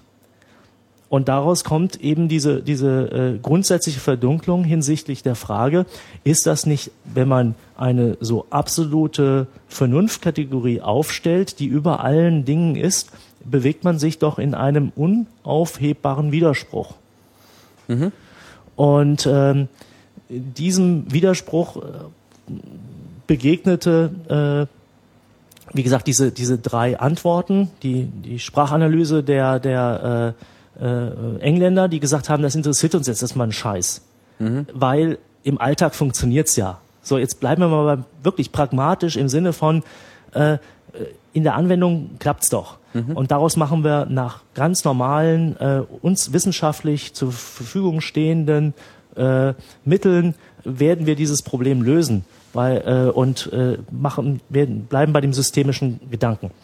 Ähm, die Hermeneutik sagt, die Systeme sind auch nur äh, äh, innerhalb dieser äh, nicht metaphysisch begründeten ähm, äh, Formation denkbar. Die stehen nicht außerhalb der realen Welt. Und die reale Welt ist nicht nur die materielle, sondern auch die kulturelle und die sprachliche Welt. Aber ähm, äh, wir können trotzdem, äh, sind der Überzeugung, dass wir im Einzelfall, äh, nämlich in dieser mh, hm, Bandbreite dessen der Phänomene, die ja letztlich nur nach bestimmten Schwellwerten in Kategorien geformt werden. Ich bin sicher, dass man sogar das einzelne Bit wenn man sich von der Elektronenladung anguckt, kleine Unterschiede finden könnte, dass man gewissermaßen auf einem Rechner einen Code bringen könnte, der hinter dem Schwellwert von dem, was ein Bit ist und was kein Bit ist. Durch, durchaus Informationen kodieren kann. Absolut. Das ist Hermeneutik. Okay. Ja? Und die äh, dritte Antwort des Poststrukturalismus sagt, selbst in, dem, in dieser Idee quasi hinter dem System noch Sinn zu, ver, ver, zu vermuten, ist schon dadurch ähm, abzulehnen, weil ähm, auch schon hin, äh, weil da eine Präsenz hinter dem kontaminierten System wieder aufgebaut wird, die wieder außerhalb des Systems ist. Vielleicht nochmal, um mhm. den Zeitkontext klar zu machen. Ich meine, wir sind jetzt irgendwie so von Kant äh, aufgebrochen, das ist ja nun schon lange her, ja. aber dieses Phänomen äh, des Poststrukturalismus, was du jetzt beschreibst, was sozusagen dann diese, diesen pragmatischen Ansatz der Philosophen in der Nachfolge von Kant ja. äh, versucht wieder auf den Kopf zu stellen. Wann hat denn das eingesetzt? Ja, also ist das Kant, jetzt Kant Ende des 18. Jahrhunderts. Seine äh, die erste Kritik an der sprachlichen Problematik kam sofort, mhm. also Ende des äh, 18. Jahrhunderts. Ähm, durch das 19. Jahrhundert wurde dann die äh, Sprachdimension von sehr vielen Philosophen immer wieder aufgenommen, ähm, so dass man sagen kann, es gibt Vorläufer. Äh, ich hatte ja vorhin erwähnt, also äh, alle Philosophie tritt quasi überzeitlich auch mit sich selber ins Gespräch, weil diese Grundfragen äh, sich immer wieder jeder Generation wieder stellen können. Und äh, deswegen ist jetzt die poststrukturalistische Philosophie nicht so aus dem Nichts entstanden, sondern die hat sich äh, äh, in der Auseinandersetzung mit Philosophen des 19. Jahrhunderts, äh, insbesondere zum Beispiel Nietzsche und dann äh, Heidegger ähm, und äh, und dann über die über französische, äh, weil es ja dann letztlich erstmal ein französisches Phänomen war, äh, äh, dort etabliert. In einer kritischen Auseinandersetzung, dass Schüler äh, ein Lehrgebäude entdeckt haben und natürlich gesagt haben, hey, da ist doch was hohl, da klopfe ich mal gegen. Und äh, in dieser äh, und, und diese Einzelkritiken, die sind äh, gewissermaßen dann so evident geworden, dass man von dem Poststrukturalismus spricht, äh, eben erst äh, in der zweiten Hälfte des äh, 20. Jahrhunderts. Mhm. Und, und trifft dort auf die Moderne. Und es ist eine, eine, äh, ein Denken, das quasi den klassischen, modernen ähm, mh, Kategorien äh, zuwiderläuft und es kritisiert. Und äh, ähm, Warum tut es das? Das ist mir nicht ganz klar. Mhm. Also was was ist jetzt? Äh, also wir haben jetzt diese ganzen ähm, Post-Kant-Philosophen, äh, die sich allerlei weitere äh, Kategorien zugelegt haben, wie die Hermeneutik und so weiter. Fasst man das jetzt alles unter Strukturalismus zusammen oder so? Irgendwie alles lässt sich klar deuten, alles hat irgendwie klare Strukturen oder wie? Ich meine, wenn nein, es da einen Poststrukturalismus gibt, dann muss ja auch einen Strukturalismus genau. gegeben haben.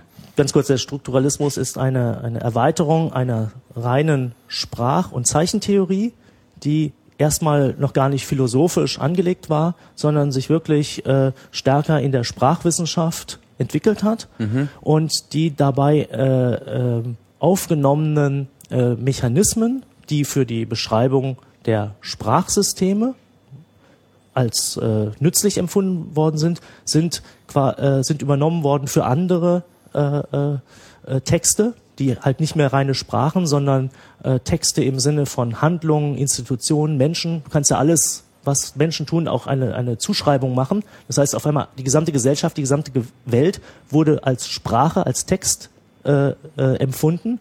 Und man hat gesagt, wir nehmen jetzt einfach das, was sich in der Sprachtheorie als nützlich erwiesen hat und erweitern dies auf das Feld der gesamten Kultur. Mhm.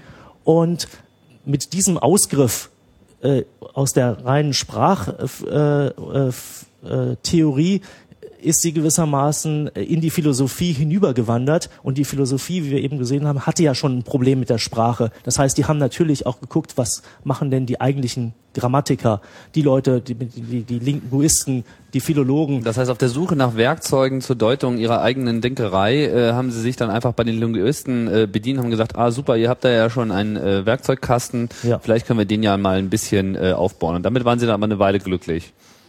Und dann glücklich, glücklich war da niemand.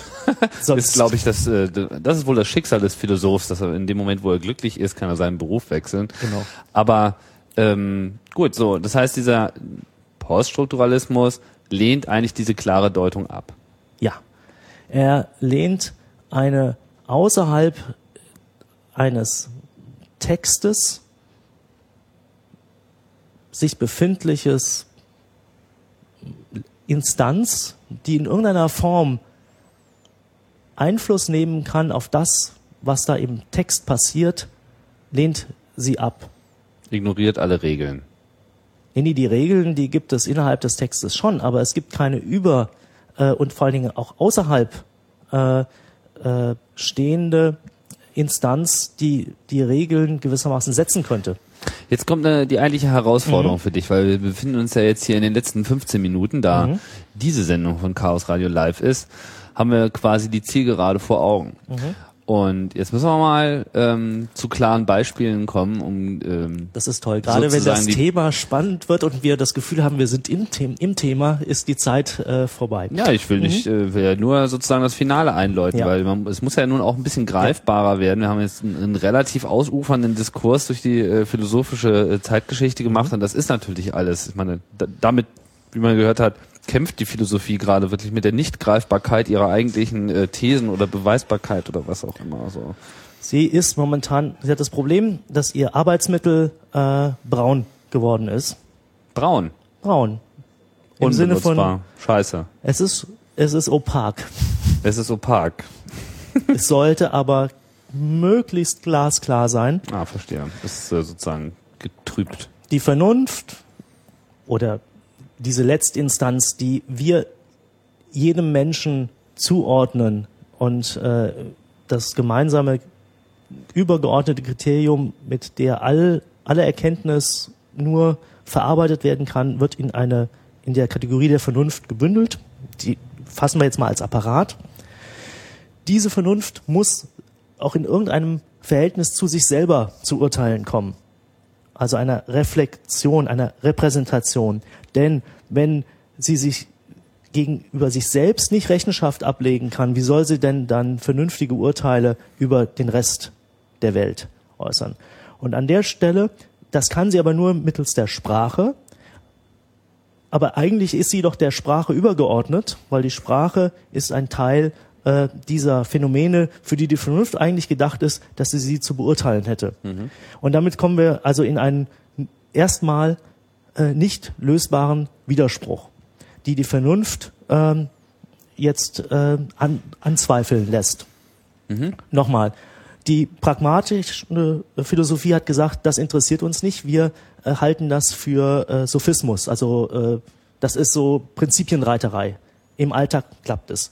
Die Hermeneutik sagt, wir akzeptieren das, wir glauben aber, dass es gewissermaßen Bedeutungskerne gibt, die äh, auch nicht von der Weltlichkeit kontaminiert sind. Also sowas wie eine Wahrheit äh, ist möglich, wenn auch nur mit einem äh, sehr starken Lupe erkennbar. Und der Poststrukturalismus sagt, solange es jemand gibt, der meint, eine Lupe benutzen zu müssen, gibt es jemanden, der sich außerhalb des Systems stellt. Und wer sich außerhalb des Systems stellt, der macht sich zu einem Art Gott und behauptet nicht mehr in diesen Gesamtzusammenhang Welt eingewoben zu sein. Woher nimmt er diese Gewissheit, nicht Teil äh, des, zu, des äh, dieser Welt zu sein und sich gewissermaßen eine Kategorie und sei es auch nur die Vernunft, äh, dass sie über den Dingen schwebt. Also der, der Poststrukturalismus sagt, es gibt nichts außerhalb des Textes und damit ist alles äh, relativ. Und hier komme komm ich vielleicht nochmal zu dem, zu dieser Metapher von, äh, aus der, aus der Physik, weswegen das heißt, was ich jetzt über die Philosophie gesagt habe, das ist so die klassische Newtonsche Physik. Mhm. Und dieser Poststrukturalismus ist so etwas wie die Quantenmechanik sich dazu verhält. In der klassischen Physik würde man auch sagen, was interessiert mich die Quantenmechanik? Mit Newtons Formeln kann ich wirklich 99 Prozent meiner Alltagsphänomene berechnen und der Fahrstuhl hält mhm. und fällt nicht runter. Mhm. Äh, also bitte, was soll der Scheiß? Und äh, da mag ja was sein. Es gibt aber auch so eine, so, eine, so wie Einstein gesagt hat, äh, der hat ein, ein grundsätzliches Missfallen an dieser äh, äh, Möglichkeit, die sich in der Quantenmechanik äh, eröffnet hat, dass er gesagt hat, Gott würfelt nicht. Und dieser Poststrukturalismus eröffnet eine Kategorie, in der gesagt wird, letztlich gibt es keine Wahrheit, sondern ähm, Sinn, Zusammenhänge ergeben sich innerhalb von diskursiven Sprachspielen, das heißt von, ähm, von Bedeutungszusammenhängen, die sich gegenüber anderen äh, absetzen. Und wenn die eine äh, gewisse Evidenz haben, dann können die für eine Zeit lang als Bedeutung, als Sinn bestehen, aber sie haben keine Wahrheit im absoluten Sinne, keine Richtigkeit in jedem Sinne, sondern sie sind immer nur in ihrem jeweiligen Kontext wahr mhm. aber nicht in einem philosophisch, überzeitlich, absoluten, aus der Geschichte quasi durch formale Logik zu enthebenden Sinne Wahrheit. Es gibt keine absolute Wahrheit. Ja. Was, was meinte denn äh, Einstein genau, weil er gesagt hat, Gott würfelt nicht? Da musst du deinen dein Haus- und Hofphysiker äh, fragen. ja, aber ich meine, wie, wie, wie interpretierst du das jetzt so philosophisch, also wenn du das zitierst? Gut, äh, das Problem war doch bei der Quantenmechanik, dass dort äh, Dinge aufgetreten sind, dass man, äh, wenn man genau hinguckt, auf einmal äh, Dinge nicht mehr äh, genau beschreibbar war. Zu einem bestimmten Zeitpunkt konntest du nicht sagen, wo das Elektron ist. Oder wenn du sagen konntest, wo es ist, konntest du nicht mehr den Zeitpunkt nennen. Die Beobachtung verfälscht die Messung. Das äh, habe ich auch so gehört, ja. Mhm. Äh, ich weiß nicht, ob aber nicht das theoretische. Aber das Beobachten ist natürlich rein physikalisch auch schon äh, beeinflusst. Ja, Sinn finden könnte man ja auch in dem Sinne als ein als ein Verfahren äh, bezeichnen, das äh, äh, in irgendeiner Form Spuren hinterlässt äh, in der im, im Gegenstand dessen, was es äh, da betrachten will. Also die Poststrukturalismen Poststrukturalisten stellen ein altes, sich über viele Jahrhunderte langsam entwickelndes philosophisches Grundbild in Frage. Mhm. Wer sind denn da so die Vertreter und welche Auswirkungen hat das für uns? Also, alle. Wie alle. Das Tolle ist ja, dass die Poststrukturalisten der Meinung sind, bis zu dem Zeitpunkt haben alle noch sogenannte metaphysische Einschlüsse. Also irgendwo in ihrem Denken gibt es noch und sei es auf der Ebene des Zeichenbegriffs. Also der, die Zeichentheorie ist ein bisschen das, was die Elementarteilchenphysiker so beschreiben wollen, auf der äh, Ebene der Kulturwissenschaften. Also es sind so quasi die Quarks äh, oder zumindest was hinter den Atomen sich so Das ist mhm. im Zeichenbegriff äh, drin und genauso wie die Elementarphysiker die Kosmologie anhand dessen erkunden können, indem sie die äh, Atome zertrümmern, so äh, kann man äh, das kleinste Prinzip, in der Sinn äh, sich äh, manifestiert, wenn man den sich genau anguckt, kann man darüber auch äh, Aussagen hinsichtlich zu allen sich daraus ausfaltenden Sinnzusammenhängen entwickeln. Und das ist eben die Welt an und für sich, mhm. die wir erfahren können, weil es gibt keine Welt außerhalb einer beschreibbaren äh, Welt. Mhm. Äh, und damit ist alles Text und alles Literatur und alles letztlich auch mit literaturwissenschaftlichen Methoden äh, zu äh, untersuchen. Mhm. Es ist zu untersuchen? Was meinst du damit? Also man, man muss es. Ja, das ist äh, ein, ein es hat, hat sich zu tun. es hat sich insofern äh, das was äh, man mit, mit mit einem gewissen äh, Zufriedenheit äh, in der Linguistik äh, ansetzen kann, um Sprache zu beschreiben, kann man eben dann in einer äh, Skalierung auch benutzen, um Institutionen zu beschreiben, um Ideologien zu beschreiben, um äh, äh, Lebensformen zu beschreiben, äh, um Geschichte zu beschreiben. Äh, nichts ist mehr davor sicher, von Literaturwissenschaftlern ähm, analysiert zu werden. Das heißt, ein, äh, Philosophie wird äh, durch diesen Linguistic Turn zuallererst mal zu einem äh, Anwendungsfall von Sprachwissenschaft. Im Vorfeld ähm, hast du gesagt, dass man sozusagen, wenn man auf den Poststrukturalismus blickt, letzten Endes feststellt, dass unsere Welt wesentlich seltsamer und unheimlicher ist, als unsere Eltern uns immer haben weismachen wollen. Mhm. Wie passt denn das jetzt zusammen? Das passt dahin zusammen, dass ähm, es keine letzten Gewissheiten mehr gibt, mh, dass ein Emanzipationsschema im Sinne äh, zur Sonne, zur Freiheit sich äh, brechen kann, weil es als eine Ideologie enttarnt worden ist, die nicht mehr einem absoluten Prinzip folgen muss, weil es keine absoluten Prinzipien mehr gibt. Und jetzt wird es deswegen eben auch zu einem gefährlichen Denken, weil wo ist denn dann das Gute in der Welt? Und sei es nur als Ideal, dem man doch vernünftigerweise sich verpflichtet fühlen könnte und für das man bereit ist zu kämpfen, das sind doch Werte, nicht nur Normen. Und wenn der Poststrukturalismus sagt, nee, nee, das sind alles nur Fiktionen, dann gibt es, zumindest auf der theoretischen Ebene, auch keinen Einspruch gegen das Böse. Und das ist etwas, was ähm, dem Poststrukturalismus äh, vorgeworfen wird, dass er einen Werterelativismus betreibt. Dass alle vorhergehenden ähm, Setzungen immer einen, ähm, einen Kompromiss zwischen äh, den widerstreitenden Interessen voraussetzen konnte, weil man sich ja einigen konnte, im, in unserer Vernunft sind wir uns doch alle gleich.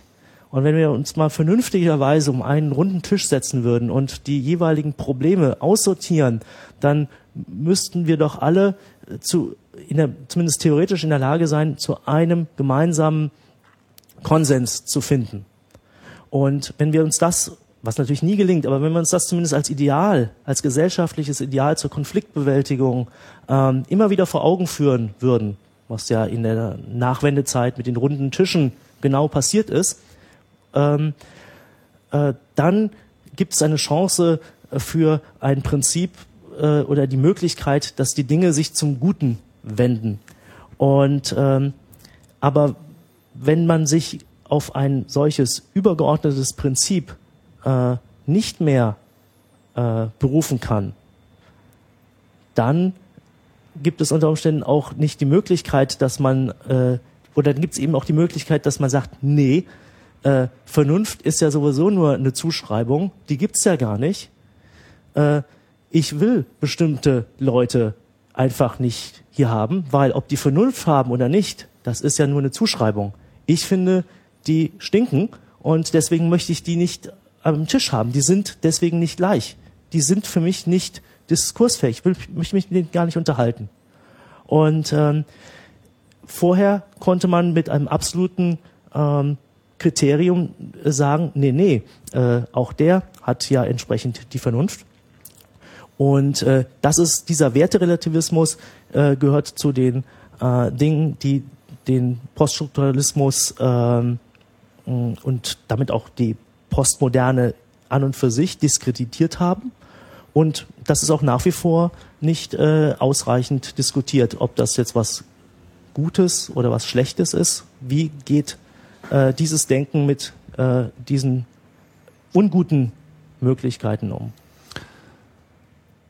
Gregor, das war eine dicke Packung. Jetzt sind wir äh, am Ende. Wir müssen zum Ende kommen. Hast du noch einen letzten ähm, kurzen zusammenfassenden Satz? Ja, ich möchte ganz gerne in Französisch sagen, à suivre wir sollten eine Fortsetzung machen. Ich spüre das auch. Ich hoffe, dass wir da einen guten Titel äh, für finden.